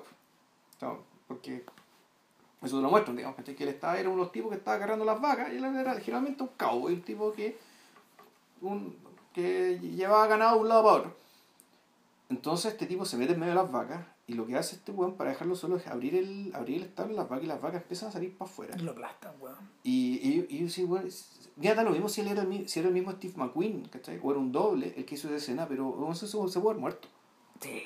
¿cachai? Es una escena que tú, una, que tú ahora, ahora se, se hace hate, güey. Es una de las dif- es una de las dificultades de hacer el western hoy día, o sea, es poner a las vacas a pisar a, a, Y, bueno, y eran cientos de vacas. sí, a- a- o cientos a probablemente aplastar, un sujeto es demasiado caro y es demasiado peligroso para los propios animales a esta altura. O sea, a esta altura, claro, y no, no solo importa los derechos humanos del doble, digamos, ¿cachai? porque una estrella hasta esta altura no, no va a hacer esa escena. Pero además porque también, pues el, el tema de los derechos de los animales también se lo toman bien en serio ya, entonces, puta, era... el, lo, lo que se ve ahí se ve, puta, es, es una escena de museo, ¿cachai? O sea, estas son las cosas que ya no se hacen. Claro. Eh, Y, y en eso, puta, efectivamente encuentra a, a Martin Landau y en un abrevadero, una especie de abrevadero, donde, donde está cada vaca en un lugar más o menos cerrado, donde probablemente les pegan el, les pegan el fierrazo, el fierro caliente, digamos, ¿cachai? O algo así. Este tipo de... Se produce una escena bien extraña. En que el, el personaje de, de- el personaje de, de Max Sand empieza a desplegar una una, una virtud, digamos, una gracia, una pericia, ¿cachai? Que sabemos que tenía, que era que se ponía, bailaba arriba como de las tablas. Entonces es una escena media acrobática donde este buen de Rondó le, le, trata, le tira cuchillazos siendo un buen que tiene de muy buen cuchillo. Y este sujeto está ahí puta, saltando arriba de las tablas, ¿cachai? Y mareándolo. Entonces decís, bueno, aquí hay un tema con que el hecho de su, tal vez, de esa destreza corporal que viene por el hecho de su madre india, el hecho de que sea madre india, que el tipo es un half-breed, ¿cachai? Además. O sea, es un tipo que eh, es, como, es como el hijo del, personaje de Revenant. ¿ya? El, y que claro, de ahí se produce una pelea a cuchillo. ¿cachai? Y puta, efectivamente Leon Smith mata a este bueno un cuchillazo. ¿cachai? Y, el, y el otro tipo lo pueden matar si no fuera porque el tipo tenía un libro. El librito con que estaba aprendiendo a leer. Lo protegió. Es, lo que era- es como que ahora cuando te te un balazo, el balazo le pega a tu celular. Bueno, ¿cachai? bueno eh, eso pasó. Y, y claro, el tipo igual quedó herido. ¿cachai? Y la, la prostituta con la que habló al principio resultó que era india, de la misma, de, de la misma tribu, de la mamá de, de, de, de Max Sand, se lo lleva a la tribu. Entonces ahí se va, se va donde los indios, ¿cachai? Y, el, y la, el estel de donde los indios, puta, efectivamente, ahí la, esta, esta, esta, esta mujer que le había traído vergüenza al pueblo es aceptada de nuevo. Eh, ahí se inicia sexu- sexualmente eh, Nevada Smith. Pero en el fondo, la, eh, y que yo recuerde, la, pero el- la estadía ahí no tiene mucho más sentido que No. ese. En el fondo es una especie, como decía, una visita al spa, que está ahí puta para reponerse, weón. Lo atienden bien, weón, en todo sentido de la palabra. Lo alimentan, weón. el relajo del héroe. Claro, el, el- el descanso, en el fondo, el entretiempo entre la primera y la segunda historia. Claro, Y la segunda búsqueda. Y lo interesante de esto es que nunca hay una alusión directa a el tiempo transcurrido entre una en- entre, entre una historia de casa y la otra. Da la sensación de que el personaje va siguiendo evoluciones evoluciones o viajes idas vueltas etcétera. Pasa el tiempo y, y luego encuentra al siguiente y al siguiente. Ahora cómo se distingue esto porque las muertes de los personajes las casas las cacerías de los personajes se producen en tres escenarios clásicos del western distintos Eh, la cacería que se le da el segundo no sé sea tan clásico. no, sí, sí, sí, es clásico. Es clásico en la medida que más te vais metiendo, digamos. Pero, pero el, el, la, primera, la, o sea, la, la- la primera cacería, la de Martin Landau, se produce ya en el escenario del western Sí, clásico. exactamente. El del saloon, el de... El de El del pueblo con sheriff, digamos. y exactamente, y el del arreo, etcétera. Claro. Pero la segunda, la cacería de Arthur Kennedy, es distinta. Claro, bueno, él, él llega ya porque... se es una historia carcelaria. Claro, él cuando vuelve, él, él ya cuando sale del, del spa, vuelve al pueblo y se mete a la casa de la viuda del tipo al cual mató. ¿Para qué? La mina lo encuentra y resulta que la tipa también se le, se le insinúa y le dice, bueno, eh, usted es la esposa de, de este- de no me acuerdo cómo se llama. Fulano de tal. ¿De fulano de tal? Sí, ¿tú quién eres? Uy, yo soy el tipo que lo mató. La tipa se le acerca y le dice, gracias. y ella le dice que eh, se sabía el nombre de otro de los amigos, ¿cachai? y que sabía que ese amigo se había ido a Luisiana, creo que era, o era algún estado cerca del Mississippi. Sí, era Luisiana. Claro, sí, el mundo del Mississippi, el mundo, es el mundo de Anthony Mann. Eh, puta, y- Sí, claro. Y el mundo de los pantanos y, y, y es más o menos el mundo de Forrest Gump, pero claro, esto es Puta, después. claro, es el mundo de, de- de las historias de, de las historias de Will Rogers, que se mete en otro folclore. Mm, Claro. Entonces este tipo dice, ya bueno, ya sé dónde tengo que ir, ya tengo que perseguir a este tipo y, ya sabiendo leer, lee el diario que dos tipos eh, fueron a asaltar un banco y fueron capturados. Entonces le pregunta al maquinista, oiga, ¿sabes que no, no, no leo, no sé muy bien leer esta palabra? ¿Qué quiere decir acá?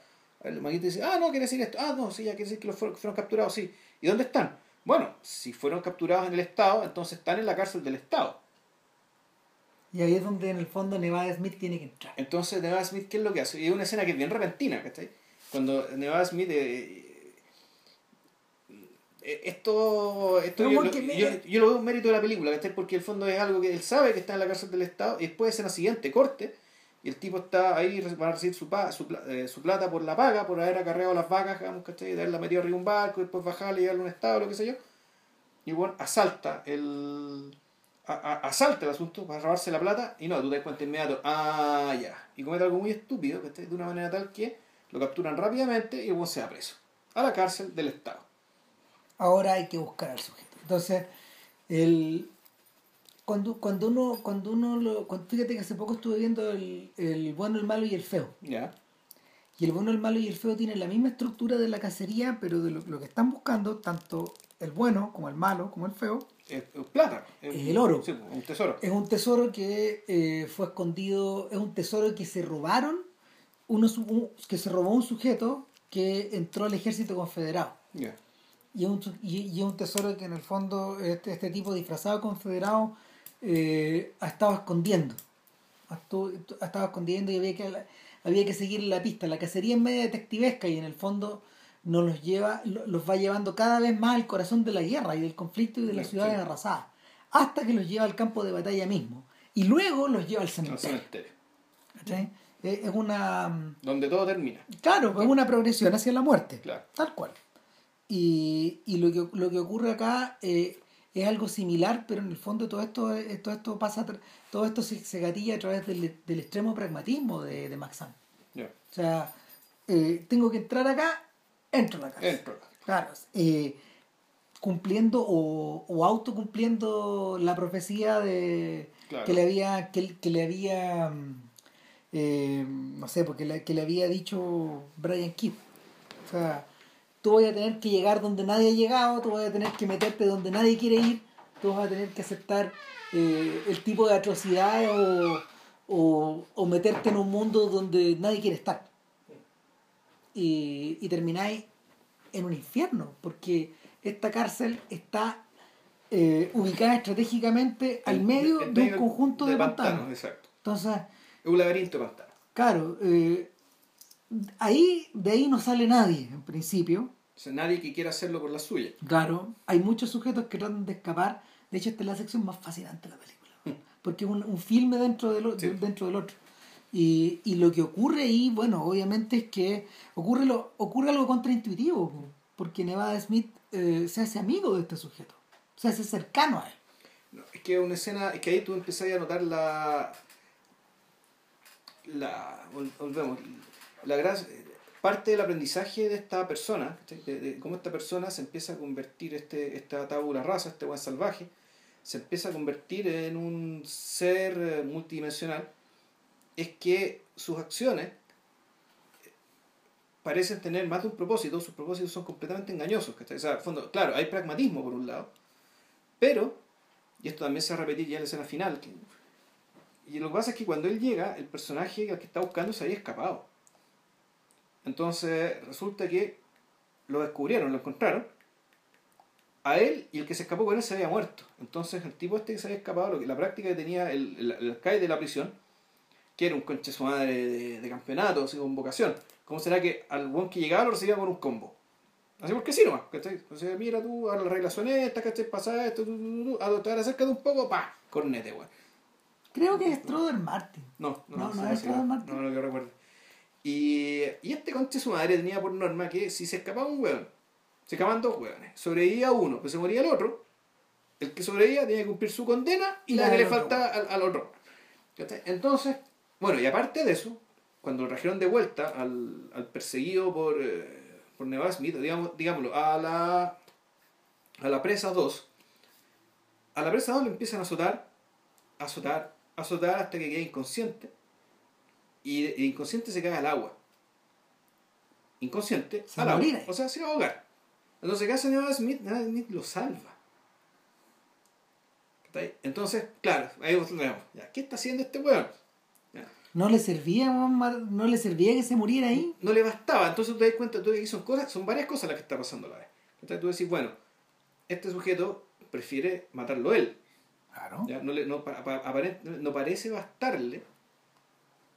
No parece bastarle que, que, que otro lo mate, digamos, ni siquiera de esta manera tan, tan abyecta y tan dolorosa, sino que este weón tiene, tiene que matarlo a él. Y sin embargo, con esto logra que logra algo muy extraño. Eso se lo dice el, el especie de, de, de, de guardia de guardia principal, digamos, ¿cachai? que parece que es un preso también. Sí, es un preso. También es un preso. Y le dice, mira, bueno, tú con lo que hiciste, te has ganado hartos enemigos, partiendo por el alcaide, pero te has ganado hartos amigos también. Entonces el punto es que eh, este weón con esto, con este, con este gesto, y dado que al otro sujeto le contaron weón, ¿cachai? que se salvó a morir ahogado por culpa de ese tipo, este otro tipo, la presa 2, cree que puede hacerse amigo de Nevada Smith, y Nevada Smith dice, ok, ya bueno, puta, empiezan a, a- conversar, a conversar, a estar juntos, empiezan a pensar cómo escaparse. Entonces el plan de Nevada Smith es escaparse, pero escaparse con este weón, con la presa 2. La venganza es un plato que se sirve frío. Sí, weón. sí. Yo cuando veía esto decía que esta película le debe gustar a Tarantino, weón. Es probable. Es bien probable. Es probable. Y el, pero y, eh, interesantemente, volvemos, este- todo este aprendizaje, está este, el, el- todo este doblez, este don para la hipocresía, ¿cachai? es algo que, que Neva- Nevada Smith no tenía, y- pero que tampoco nadie se lo enseñó. Si en el fondo esto es, la, esto es un personaje que va ganando capas, que va ganando capas, que va agarrando tretas, ¿cachai? mañas, trucos, trucos simples y trucos complejos. Claro, eh, mire, es que ¿sabes sabe Y, y en entre medio, además, para poder escaparse, enamora a una, a una de las chiquillas jóvenes que cultivan al- algodón y que, y que un acuerdo súper sórdido, ¿cachai? Que es que la, a las chiquillas que cultivan algodón, que eran chiquillas o blancas o latinas, qué sé yo, les daban permiso a los presos, ¿cachai? Que iban a, a, a, a desbrozar, a, a botar bosques. Para los cultivadores de algodón. Entonces, puta, con esos terrenos después eran cultivables. Botaban el bosque colindante del pantano. Y entonces parte del acuerdo era ya, ok, van estos pueden a cortar, ¿cachai? Y para mantenerlos tranquilos, ¿cachai? Que las caras que cultivan algodón pasen, pasen la noche con ellos, que se metan al galpón. Y aquí también se produce esto que decía Ram respecto de la ficción, de, de la ficción. ¿Por qué? Porque claro, Steve McQueen, que un hombre ya mayor, que era mayor, lo, lo- tenía que actuar como si fuera un muchacho de 18 años y ser más o menos creíble. De hecho, lo logra. A mí me parece menos creíble cuando, cuando, cuando actúa después. hacia el final. No, no es que sea poco creíble su actuación ahí, lo que es Es poco que- creíble es la progresión. es ¿cachai? distinto, claro. La- Y aquí hay otra ficción que también es, tú tienes que aceptarla nomás, ¿cachai? Porque es distinto lo que, ves, lo, que, lo que tú ves. Que es que cuando se meten las tipas a, la, a, a la, a las barracas donde están los presos, tú ves todo. Pues supuestamente ya no ves nada. O sea, para la, para la ficción de los personajes que están ahí está todo completamente oscuro. Sí, claro. Pero nosotros no, Eso es, nosotros muy, vemos. eso es muy común en el cine clásico cuando Sí. estos gallos tenían que tenían que iluminar lo suficiente para que tú vieras. En el Sí. fondo la invención la invención de la penumbra, la saber, no, la convención de la penumbra es al revés, de hecho. Sí. La penumbra, la penumbra como convención comienza a existir a partir de la Nouvelle Vague. Ya. ¿Cachai? Cuando, cuando estos tipos de verdad, eh, los franceses de verdad adoptan la idea de, de filmar a oscuras y utilizan película Kodak de cámara, Ujú. el truco que tenían lo usa Godard en, en Alphaville. Ya. Usan película de 35 milímetros, pero de, de cámara de foto. Ya. Entonces pegaban, pegaban, eh, pegaban carga tras carga de película de foto que tenía mayor asaje Claro. eh, y hasta formar un rollo, de, hasta formar un pequeño rollo de, de cine y luego lo exponían, lo tiraban y podíais firmar, en- podíais firmar penumbra y, y, y, y, y, flachazos de luz. Eh, ahora, en Hollywood tú no, no se hacía eso, sino que se utilizaba obviamente La noche americana. la noche americana por un lado y esta convención de la penumbra donde en el fondo se supone que los tipos no ven, pero nosotros Pero vemos nosotros todo. sí vemos, vemos Claro. todo.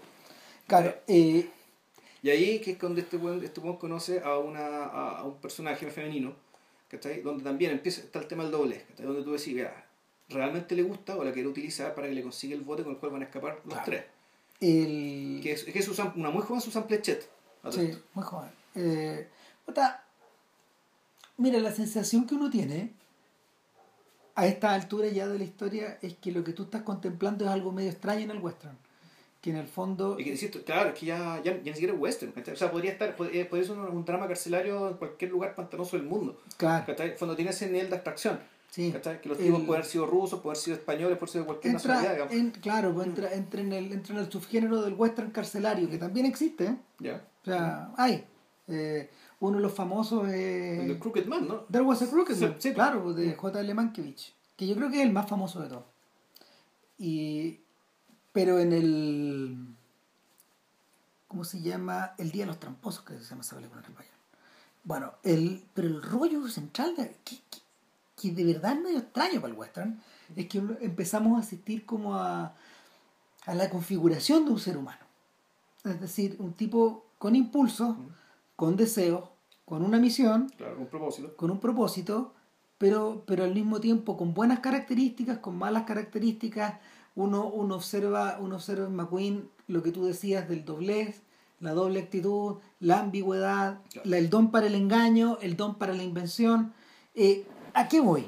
Cuando, cuando uno ve, ¿cachai? Que cuando uno ve, puta, cuando uno ve un western clásico, lo que tú ves son personas que ya están formadas. Arquetipo. Sí. ¿cachai? Man of the West, por ejemplo, eh, este film, los, los filmes de los filmes que hizo que hacía Gary Cooper, ¿cachai? O cuando uno ve Chain, son personas que están que la concepción del personaje puede ser muy compleja en torno a, a cómo lo armaste, pero lo que lo que tú ves en pantalla es algo que ya está ahí.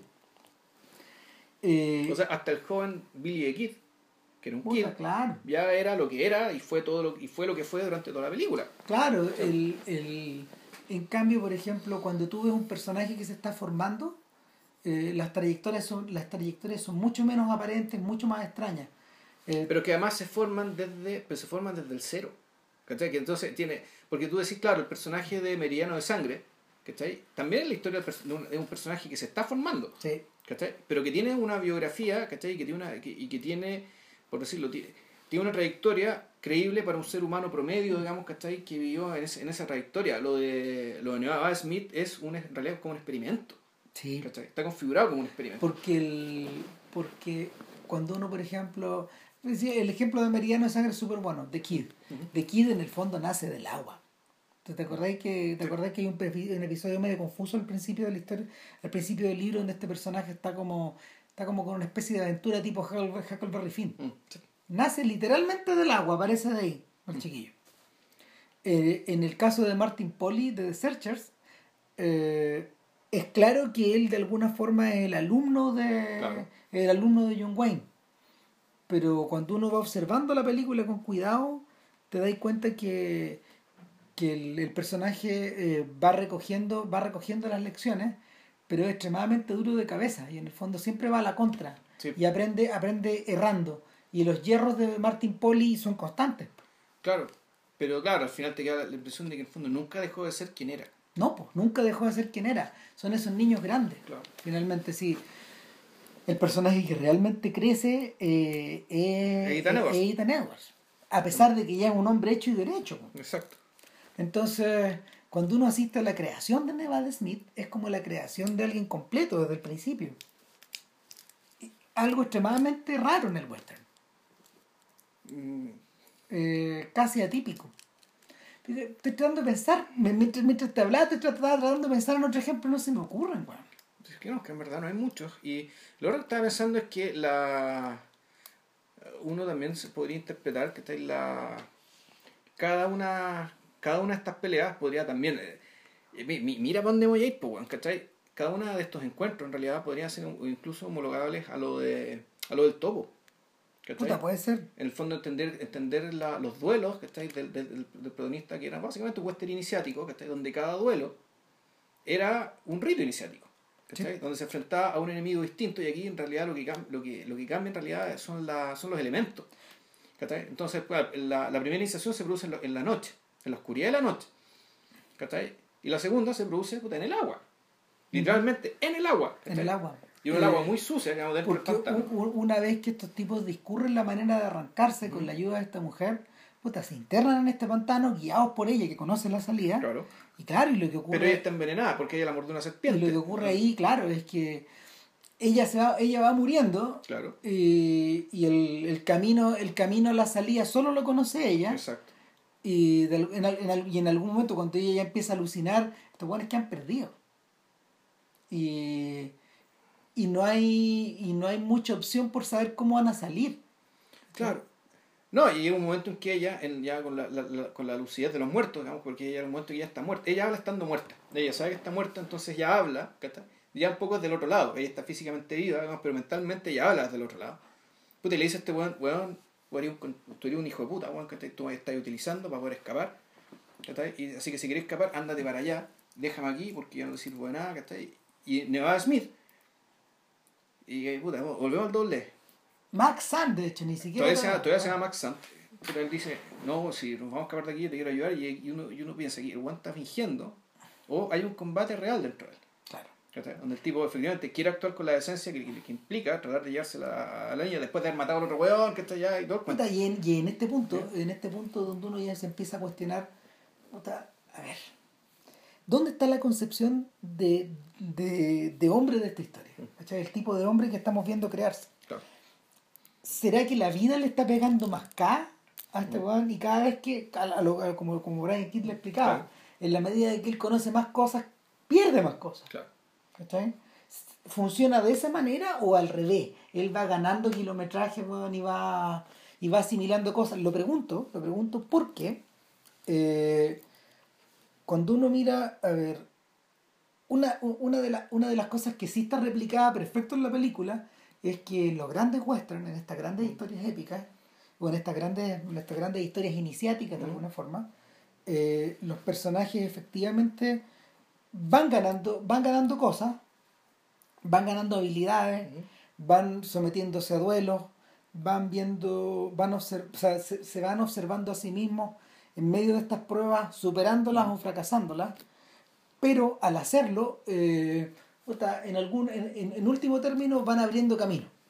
Van abriendo camino y van impartiendo la civilización. Sin embargo, eh, lo que ocurre lo que ocurre lo que ocurre en Nevada Smith es, un- es una es una no es una progresión particularmente hacia la civilización sino que hacia No. la barbarie Sé que. Yo tengo yo tengo esa duda por eso la dejo planteada ahí Tampoco. No, no. mm, Yo no lo veo. Yo no, yo, yo no lo veo así. O sea, yo, yo, no, no- yo creo que esa dicotomía, ¿cachai? Este tipo es medio. Esa dicotomía para él es. eh, para él es. no sé si artificial o es irrelevante. ¿cachai? ¿Por Él va a tomar partido por uno o por otra, digamos, dependiendo de lo que le sirva para su propósito. ¿cachai? Y, y por eso la película se cumple, termina cuando termina su propósito, porque después no sabemos qué viene. No. No sabemos qué viene porque eh, no sabemos si es un hombre que vive de propósitos o no. No Eh, sabemos qué lo mueve una vez que ya está ausente su propósito. Una una vez que o sea, Nevada Smith sale Nevada Smith sale del manglar eh, y mi sensación es que ahí sí que pasa mucho tiempo ¿Cachai? Sí, es que ahí, claro, ahí, ahí la, por diégesis, ahí lo que hacen es que ya nos vamos hacia Karl Malden, hacia el que queda. Claro, ¿Cachai? saltamos hacia adelante Saltamos hacia y, y adelante. es un salto es un salto cuántico Es un salto muy grande, ¿cachai? ¿Por qué? Porque al igual que el Quijote, ¿cachai? Los episodios del primer, de la pri- del primer libro ya se convirtieron en un libro. En el segundo, en el fondo, la leyenda de este sujeto, ya, ya se sabe que Max Sand hay un tipo que mató a cuchillo al mejor espadachín de cuchillos que había, que era el personaje que mandó, y después el weón se metió en una cárcel para matar en el pantano al otro weón. Ah. Y eso Karl Malden ya lo sabe y está aterrado. se convierte se, se convierte claro él se convierte en una leyenda del oeste eh, con estas dos historias Claro, o sea, es parte del folclore. Claro. Al igual que, que Jesse James, ¿cachai? Que todos los grandes bandidos, que en algún momento se convirtieron en parte del folclore. Bueno, este mundo también es parte del folclore. y, y esa es la razón de por qué nace Nevada Smith Sí, pues. porque para poder comer, para poder cumplir eh, para poder ejecutar la última cacería ya no podéis ser Max Hunt, te gana cachán Lo divertido es que antes que eso, él, él llega a un pueblo. Porque después ya, él sabe, se, aparece Karl Malden, está aterrado, sabe, que eso es importante, él sabe que lo vienen a buscar. en algún momento Claro. Él sabe. Entonces, hecho- está, hecho- entonces está el suspenso, ¿cachai? De que, bueno, cuando llegue Neva Smith, este sujeto se va a acordar. O sabe, o va a sospechar que él es, no, no va a ser quien dice ser. Entonces, esa, esa, esa breve escena, digamos, ¿cachai? No, bueno, todo esto a partir de qué? A partir de que el, el, el escena, la ejecución de la presa 2. ¿cachai? el, este sujeto le dice, bueno, este se fue a California. Porque en California está la plata, está el oro. Entonces este sujeto, bueno, efectivamente sale del, del manglar, estamos en California, nos muestran un carmal de histérico, digamos, que está eh, sospechoso. Y, y, después aparece este bueno en un pueblo en California. Pero primero dice que su nombre es un nombre parece, que el mismo apellido de los sujetos de la presa 3, pero porque dice que es su hermano. Mm. Entonces dicen, ah, no, sí, me suena, ¿cachai? ¿Qué sé yo? Pero, por primera vez este sujeto cambia de nombre. ¿Ya? Una de las, dentro de la sucesión, ¿cachai? De, por decirlo, de adaptaciones o traiciones al propio ser, digamos, como quieran, como quieran leer, digamos, las cosas que hace este personaje. Sí, pues eh, hay, hay un aspecto de proceso regresivo. Sí, también, que cambia el nombre. Por primera vez cambia el nombre. Entonces dice, pone, se usa el nombre de este asesino, digamos, de la presa 3, ¿cachai? Para acercarse a él. El, el, el sheriff sospecha a él y lo mete en cana. ¿Cuánto queda, de hecho, mi, mi, mi, mi, o sea, mi duda es, ¿cuánto queda del verdadero Maxan? Cuando, cuando, este sujeto llega al... Puta, es que ahí pasan muchas cosas. ¿Por qué? Y, ahí te voy a decir, yo creo que muy poco. ¿Por qué? Porque efectivamente eh, el tipo cae preso y alguien le dice a unos, ¿cómo se llama esto? A unos, a unos, a unos secuaces, ¿cachai? De la presa 3, que hay, que, que hay un sujeto con, de tal apellido, ¿cachai? Que está preso. Entonces dije, ah, puta, el jefe, tenemos que sacarlo acá, pues. Sí. ¡Ey, tanto! Eh, te vamos a sacar de aquí. El tipo entiende inmediato, ya, creen que soy el otro, y se para de una manera tal, también truco. Te muestran la escena frontal, el tipo se para y de nuevo por el contraluz. De nuevo el contraluz, ves una silueta negra y una luz de fondo. Entonces los tipos que lo quieren sacar no lo reconocen, no saben quién es.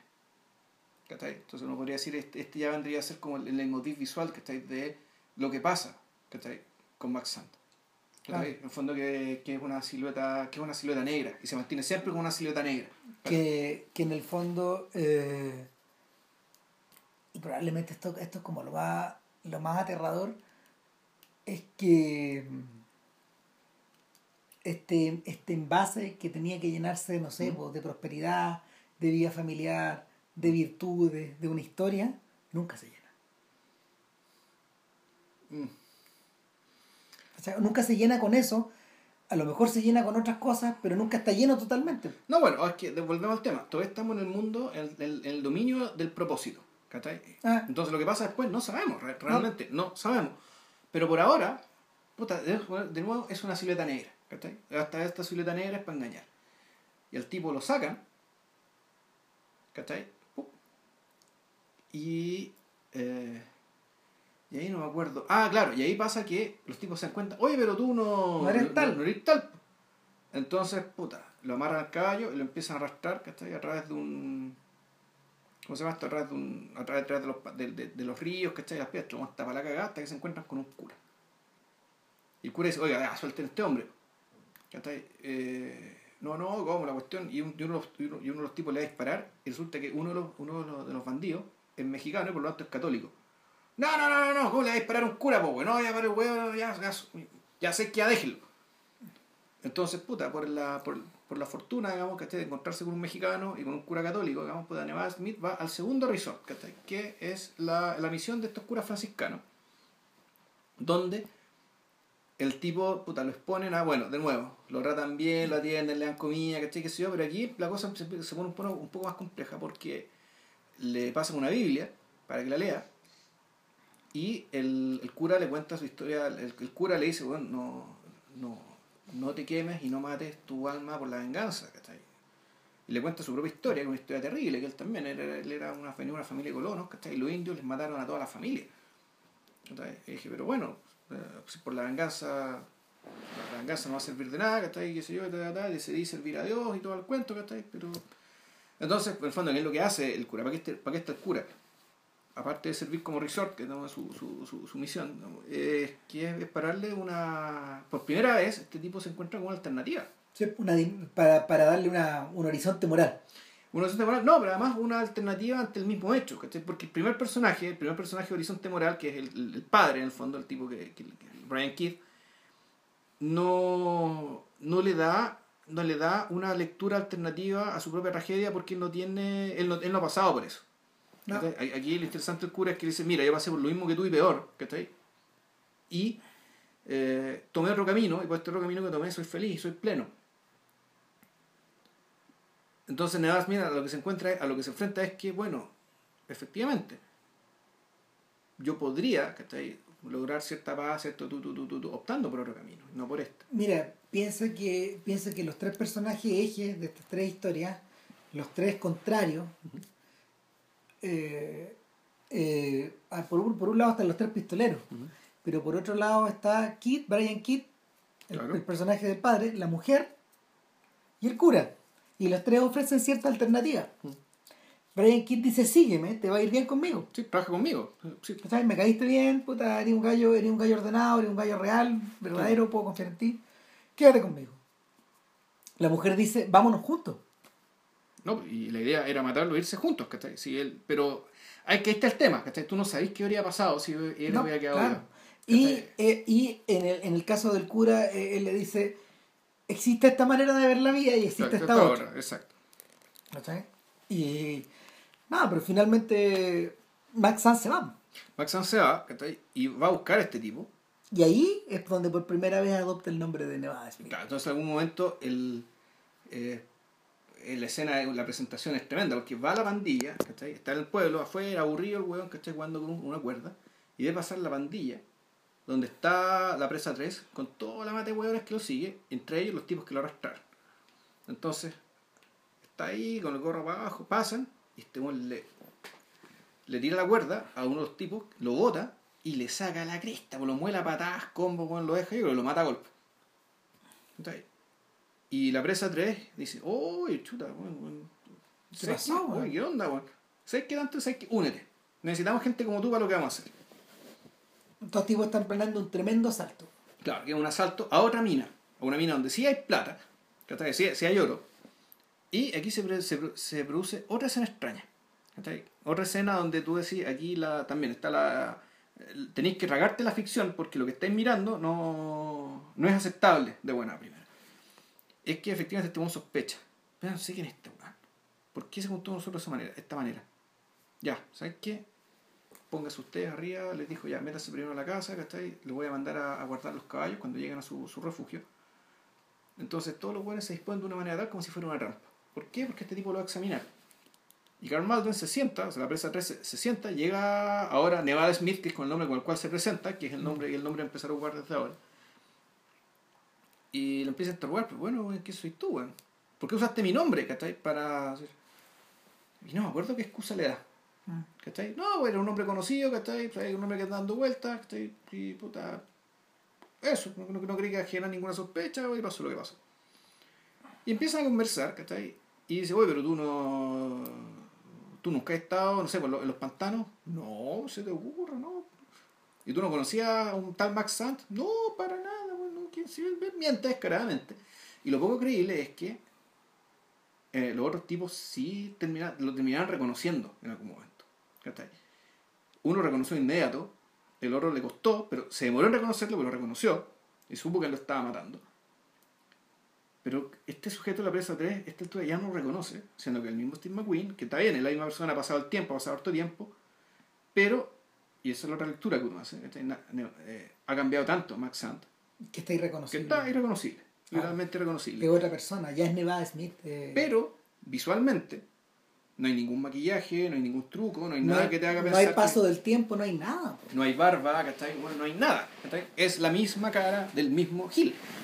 Sí. Eh, yo creo que yo creo que eso tiene que ver mira eso tiene que ver con la estructura de la historia pero también tiene que ver un poco con la está con el mito actoral de Steve McQueen tal como tal como ocurre con los antiguos héroes del western o los antiguos héroes de acción McQueen es un sujeto que nunca tuvo necesidad de disfrazar su rostro. Eh, John Wayne lo hizo contadas ocasiones alguna vez hizo Genghis Khan. Sí, pues, no, sí. ¿Cachai? weón. Y, puta, Sí. y, y el bárbaro y la geisha también, weón, y- hay momentos donde Wayne se disfrazó, pero siempre fue ridículo. Sí. Eh, lo mismo pasa, lo mismo pasa con Bogart. cuya cara en sí era una máscara, finalmente. Sí. Eh, y, y, en el, y en el caso de McQueen, eh, la única vez que se disfrazó fue cuando él mismo decidió adaptar El enemigo del pueblo, de Ibsen. Ya. Este es un proyecto que le llevó muchos años y ahí él se transformó por completo. ¿Pero la hizo película o era Sí, película. Película, ya. Película, es una película. Y, y claro, pues en el enemigo del pueblo este weón se transforma por completo y, puta, y todo cambia de alguna manera. O sea, no eh, eh, es McQueen eh, el actor del método que está haciendo un- una obra de Ibsen. Claro. Claro, porque además el mito, digámoslo, el, el mito actoral de, de McQueen era principalmente la de un hombre rústico. Sí. Sus papeles eran de hombre rústico, no eran hombres ni letrados, ni sofisticados, ni cultos, ni, re- ni refinados, digamos. Siempre, que yo recuerde, no he visto ninguna película donde McQueen haya hecho otra cosa. De- O sea, con distintos matices, era un buen actor y todo lo que quiera, digamos, no es que tenga un rango tan bajo, pero No. sí, era siempre dentro de estas características. Claro, y ahí es donde me acuerdo de, de Tom Horn.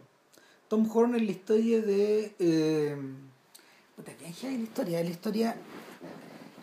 Es la historia como de un ranchero, en el fondo, una, un hire hand, una de estos, uno de estos sujetos que en el fondo eran vaqueros a sueldo y que eh,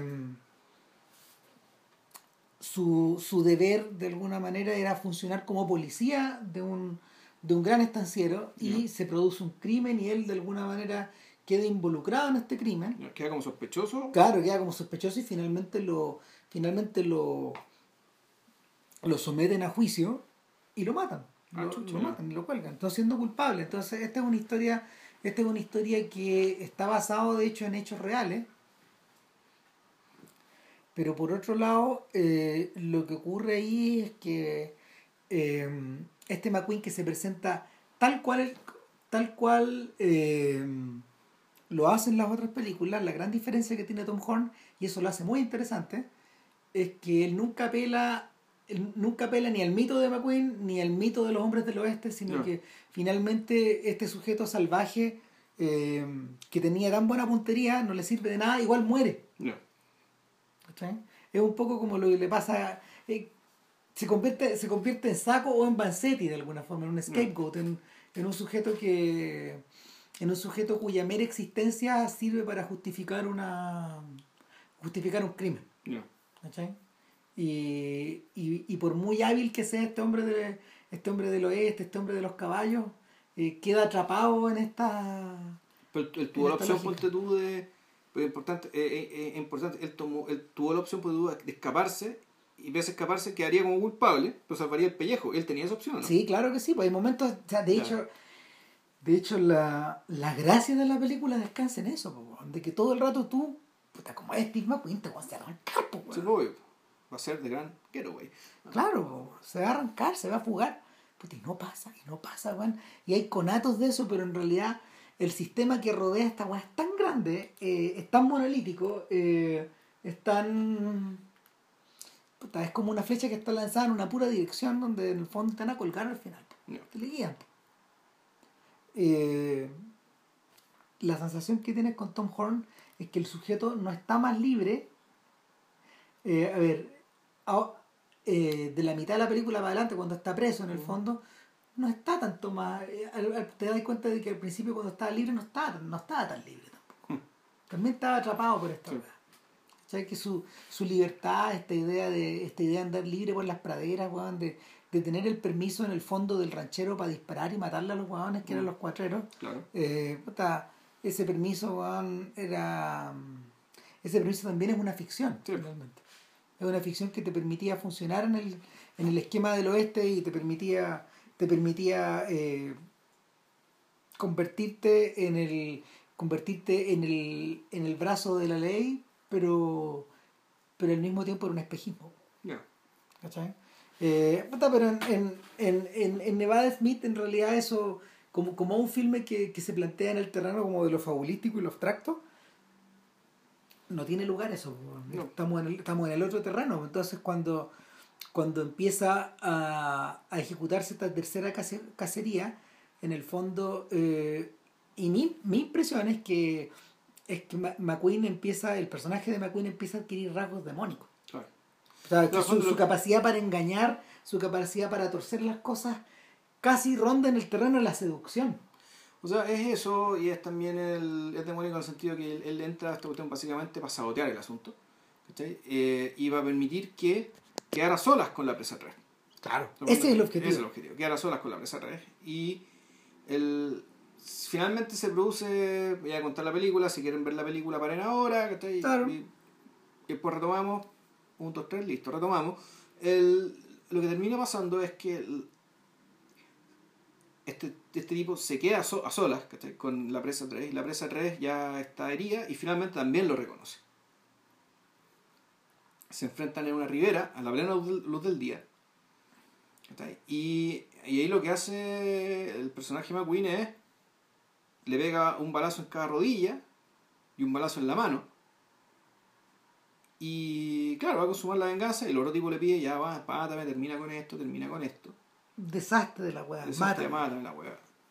Y Noah Smith No se lo echa. No lo mata y se va. Entonces aquí empiezan las lecturas distintas. Bueno, uno, efectivamente, eh, aquí hay un tema de compasión cristiana, lo que le dijo el cura, usted por un lado, Claro. o el, el tipo ya llegó a una conclusión tan cínica que, que dice, ya, reduje a este sujeto a un guiñapo tan insignificante ¿cachai? que, ni Ya no es siquiera, seguir, que ni siquiera vale la pena gastar una bala en esta wea. Sí. O, o, eh, o- y, y derivado de cualquiera de esas dos, es hora de escribir la historia de Nevada Smith. Claro. Es hora de, o simplemente, ¿sabes qué? Me aburrí esta wea. Vamos a otra tengo cosa. que vivir de otra cosa, tengo que vivir para otra cosa, en función de otra cosa, tengo que irme a otro lado, no se sabe. Claro. Eh, eh, el- es, es en ese momento donde, donde el ansia de venganza se evapora o se reduce al absurdo. Sí, o se, claro, o simplemente desaparece. Se desvanece, sí, se evapora, como decís tú, exacto.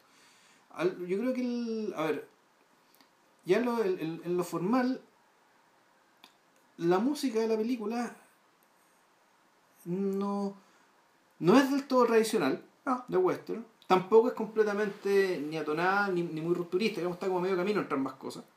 Claro. Eh, es una, es una música también bien funcional, que, que, que ra- rara vez te rara vez te genera disrupción respecto Yo a lo ni que me acuerdo viendo. quién la hizo. Tampoco me acuerdo. ¿cachai? Lo que sí era impresionante es el tema de los paisajes. Puta, que, es que, es que y ahí, y ahí es donde en el fondo eh, la historia, ahí es donde te das cuenta de que lo que estáis viendo es algo fuera de lo común. Sí. Porque es- los paisajes, los distintos paisajes del western, donde se ejecutan estas estas cacerías, o, incluyendo los paisajes urbanos, habitados. o se- o sea, semiurbanos, claro, Sí. eh, están mostrados con una precisión, con una intensidad, con una puta, con un rigor tal que, que tú decías, ah, ok. Parte de, parte de esta, parte de esta historia no solo es la creación de un ser humano, Claro. o sea, eh, sino que al mismo tiempo es, es el nacimiento de un paisaje, el nacimiento de un país y es el recorrido de una geografía, no solo de una geografía, no solo de una geografía física y humana, sino que al mismo tiempo de una geografía mítica. Sí. Ahora, pero. Sí, es eso, pero a veces me, me da la impresión de que te- es más que eso. O sea, es más que la. Porque bueno, hay mucho gigantismo en esto, ¿no? O sea, en el Western suele haber mucho gigantismo, mostrar estos grandes paisajes. Es que se aprovechaban weón, de que la pantalla de, las pantallas de esa era eran muy grandes. Sí, pues entonces puta, la cuestión funcionaba un poco como esta- estas figuritas que se de- eh, de- con postales, ¿cachai? con estas postales de fondo. Y me parece que la razón es mucho más orgánica. Es mucho, mucho más orgánica en, en el sentido de que eh, el paisaje claramente es parte del proceso de este sujeto. Sí. La caminata por el desierto. Y no es para mostrar el desierto, no es para mostrar el gran desierto, sino que es para mostrar la caminata. No, claro, y la presencia, la presencia del pueblo y el salón, Claro. la presencia de la cárcel y el manglar, El, claro, el La pantano presencia- es impresionante. la presencia de la, la presencia de California y la mina, Ujú. puta, todo orgánico. Claro, ahora, no todo es igualmente espectacular. Es decir, yo, No. como tú- de lo que, yo me acuerdo mucho del inicio y mucho de lo del pantano. Sí. Lo otro, bueno, esto ya es más pedestre, ¿no? Esto, esto es más olvidable, por decirlo así. Claro, a ver, lo que pasa es que es distinta, por ejemplo, la forma en que Hathaway filma eh, estos paisajes del western en relación a cómo lo filma Ford. Ya. ¿sí? Eh, probablemente, probablemente Ford filmó mejor y filmó con más belleza. Sin embargo, esto se acerca más al tratamiento que hace Anthony Mann. Ya. Anthony Mann lo que él filma es el contraste de las, las grandes planicies o las grandes montañas o los grandes ríos con el hombre. Y al enfrentarlo, el hombre queda empequeñecido hasta, hasta convertirse en un punto, en un punto en esta inmensidad. Y te empezás a cuestionar, al ver esas películas, puta, es es- es- es el cuestionamiento que hay al final de The Revenant, donde Sí, el está- paisaje es tan gigantesco que esta cagada de, de, de venganza que existe entre los dos sujetos, este odio parido, se empequeñece en relación Sí. eh, se empequeñece en relación a la geografía, a la estructura y a lo que de Sí. verdad se está jugando, que es la supervivencia puta, de una especie en un lugar muy agreste. Claro. Y estos huevones se están tratando de matar, parece, el parece un contrasentido. Puta, y, y finalmente, finalmente eh, esta violación de la vida humana que se produce al principio, esta, este cercenamiento gratuito de la vida humana, que representado por la muerte de los padres de Nevada Smith, puta, va siendo, va siendo conjurado con más derramamiento de sangre Claro. a medida que la película va pasando en distintos lugares, pero finalmente este derramamiento se detiene justamente en la ribera de un río. Claro. Sí. Ahora, yo estaba volviendo en The Revenant, ¿cachai? Porque también ahí el efecto de... Puta que hemos vuelto de Revenant en este año, Sí, weón. pues si el... mira, The Revenant en el fondo es como... Yo recuerdo... Es una cuestión que se... Uno vuelve, ¿cachai? Porque también hay una... La película logra muy bien, ¿cachai? Y el hecho de que... ¿Cómo decirlo? Si bien hay una... Puta, esto suena un poco obvio, porque no todas las películas lo logran, ¿cachai? No. Que esto de... De que le- la, las imágenes de la película, y sobre todo el paisaje de la película, es una cuestión que, que los recuerdos de, de ella no, no se disuelven, no se disocian, ¿cachai? Es de la indeleble, po. Es, es indeleble, está tan imbricado y es tan orgánico, ¿cachai? Tan orgánico a las cosas que pasan, a la mentalidad de los personajes, ¿cachai? Que, que en el fondo es- te, te queda como un conjunto, te queda como una cápsula visual, ¿cachai? Es una cápsula visual y eso es un- no todas las películas, muy pocas películas logran hacer eso eh, con tanta y que el efecto que es y permanezca con tanta pertinacia. Claro, es, lo que, es, lo que algunos gallos hablan de el aplomo de lo físico. Ya. O sea, no solo, no solo el físico del actor, no solo la presencia del ser humano en este lugar, sino que la presencia de, de las formas Claro. que, que rodean o, o que, o que encapsulan a este sujeto dentro de este gran teatro del mundo, digamos. Sí, en el fondo esto es un, es un milagro de composición, en rigor. Sí, es como, como pones esta forma de una, en un entorno tal, de manera que aquí lo que queda, aquí se arma un conjunto, un conjunto Puta, si muy eso- armónico, muy memorable. Si eso es lo que, eso es lo que sorprende a todos. Chancho, weón, en Nevada Smith. Fíjate que en Los Hijos de Katy Elder y en, en True Grit, puta, eh, no está. Hay muy, hay harta belleza en relación a eso, pero en realidad en, en, en, en- ¿cómo se llama? En el drama de la señora Elder, el, el tema está centrado en, en, en esta trilogía de hijos. ¿cachai? Está todo vuelto hacia ahí, hacia adentro. En cambio, en cambio en True Grit, eh, el, esta suerte como de. esta suerte como de trauma de la venganza, que se tiene que resolver vía este ángel vengador, con esta niña que va al lado. eh, ahí están invertidos los papeles, de hecho. Ya. Porque el San- Sancho es el hombre de armas en esta historia. Y el Quijote, el Quijote obsesionado con, con llegar al objetivo es esta chiquilla y esta chiquilla que en realidad apenas sabe, apenas sabe disparar. Sí, mira, menos mal que no vimos esas películas para este podcast, porque si no habría durado como tres horas esta. Sí, no. Pero, pero, pero, pero es que también no, no pegaban, digamos. sí, pero Sí, pega, pues se tratan, todas se tratan de lo mismo. puta, ¿Cachai? O sea, las tres se tratan de lo mismo. En fondo, siempre que hay un propósito, un propósito que es la venganza. Sí. Pero nos movemos dentro del mundo de este propósito. claro. Nos encontramos con que puta, hay un personaje inocente que hasta ahora para colmo es mujer. sí. Ya no solamente un No, personaje no ante todo, sino y que es mujer. digamos. Y un personaje muy particular porque en el fondo ella está, ella está poseída por esta, por este impulso. Mira, si finalmente lo que tenéis que hacer también es dejarte algún momento de ver el otro True Grit, el, el True Grit de los hermanos Cohen. Donde puta, los Cohen, uh, los Cohen vieron la película, obviamente, porque crecieron con esta película Sí. cuando eran chicos, pero lo que hicieron fue adaptar el libro. Y el libro es muy chacal, porque en el libro, en el libro toda esta estructura monolítica empuja hacia adelante como un camión. Entonces, el, el personaje de Rooster Coburn, que interpreta a Jeff Bridges, ahí, ahí eh, posee, posee mucha más alma, posee mucha más entidad y el, personaje de ella está mucho más desarrollado y el del, tercero en disputa también, que es un chiquillo impulsivo, que, es un ranger de Texas que, está buscando estos sujetos también. Y, que en último término se transforma en una de las víctimas de esta historia, no la única. Entonces, eh, te quedáis, te quedáis con la sensación, aún así yo me quedo con la sensación de que, de que la obra maciza es esta otra. Sí, es Nevada Smith. O sea, tomando en cuenta que las obras son muy choras, pero, pero el problema es que este tiene estos otros detalles y esta voluntad, no, este, esta vocación por la abstracción que en realidad la, eleva por encima del por encima como del promedio de estas películas.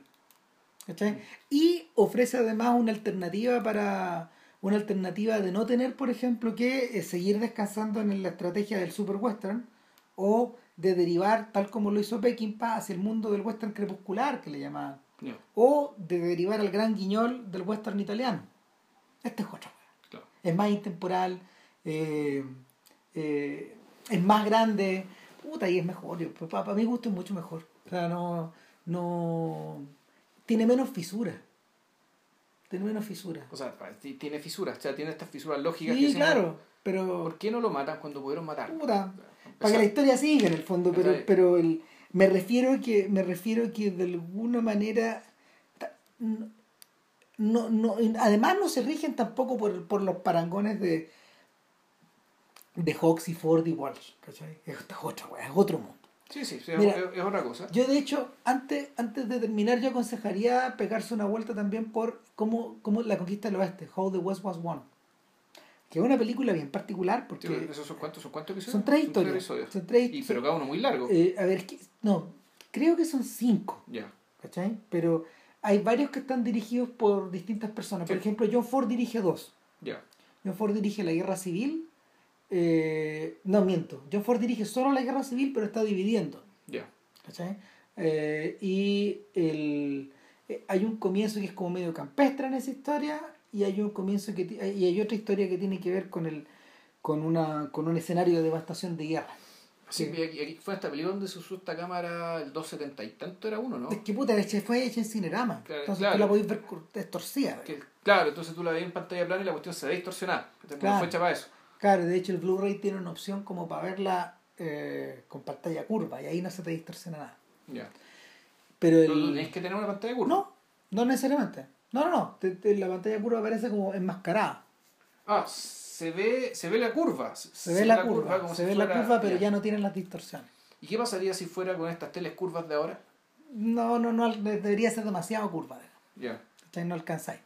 Pero, pero en el caso de Hathaway, lo que él dirigió fue el episodio de Evidente, o sea, prácticamente el de la conquista, que en el fondo es, eh, es James Stewart eh, como un trampero llevando a una familia que está a través del río, a una familia de colonos que está llegando. Y es un viaje, es un viaje donde hay muerte también, donde hay pérdida de la inocencia, donde hay no, no, no donde hay pérdida de la inocencia, o sea, seamos más francos, hay pérdida de vida.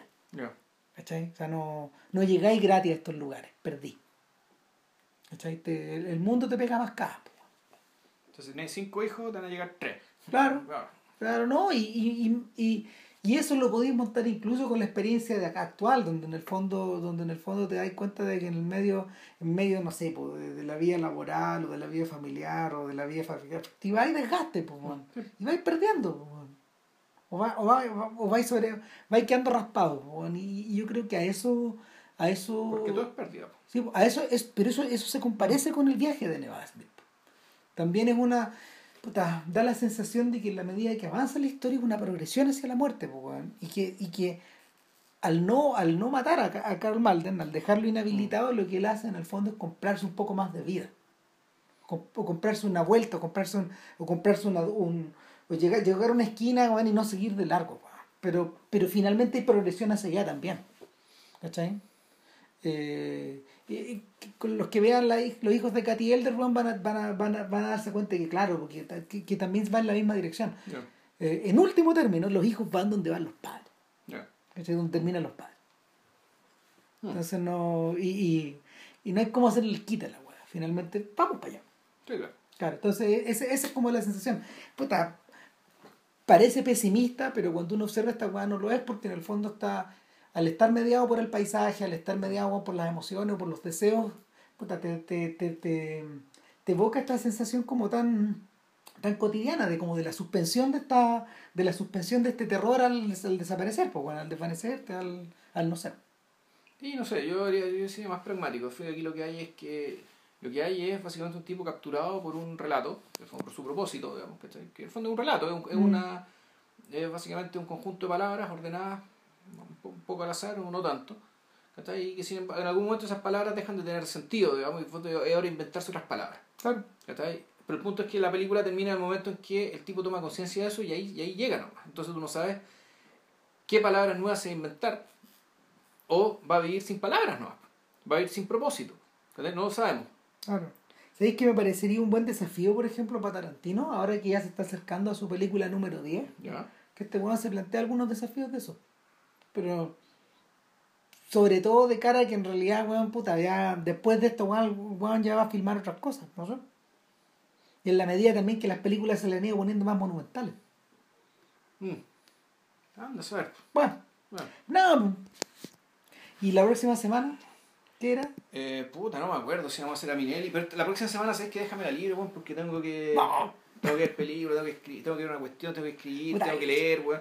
Para, para- para el asunto del Miguel, weón. Ya, así que, puta, de ahí, que de ahí de aquí dos semanas, no me acuerdo que era, pero no grabamos los Minelli, ¿o sí? No, no, no. No, No, no eran los Minelli, weón. no, no, puede hacerse Jun Suzuki. Pero yo creo que los Minelli es un, ob- es un objetivo, weón, de, de mediano plazo más No, pero, pero había otra weá que eran dos películas, ¿cachai? No me acuerdo en qué quedamos. No, sí, yo creo que es esa, weón. ¿Cuál? Eh, Bad- The Bad and the Beautiful y Two Weeks in Another Town. Claro, pero no, no las grabaste. Ah, no. Supuestamente le iba a traer hoy día. Puta, me olvidé. No, y tuve que traer hoy día otras cosas más. Sí, bueno, pero este- ¿Cachai? Que era lo que supuestamente íbamos a hablar la próxima semana. Puta. No me acuerdo. No, bueno, bueno. ya, ya, ya lo Ya. veremos, así que. Pero eso, eso, eso se discutirá Así después de poner. si hubiéramos stop. grabado cinco minutos más, habríamos alcanzado la duración de la película. Chan, ya, nos vemos. Eso, estén bien, cuídense. Chao.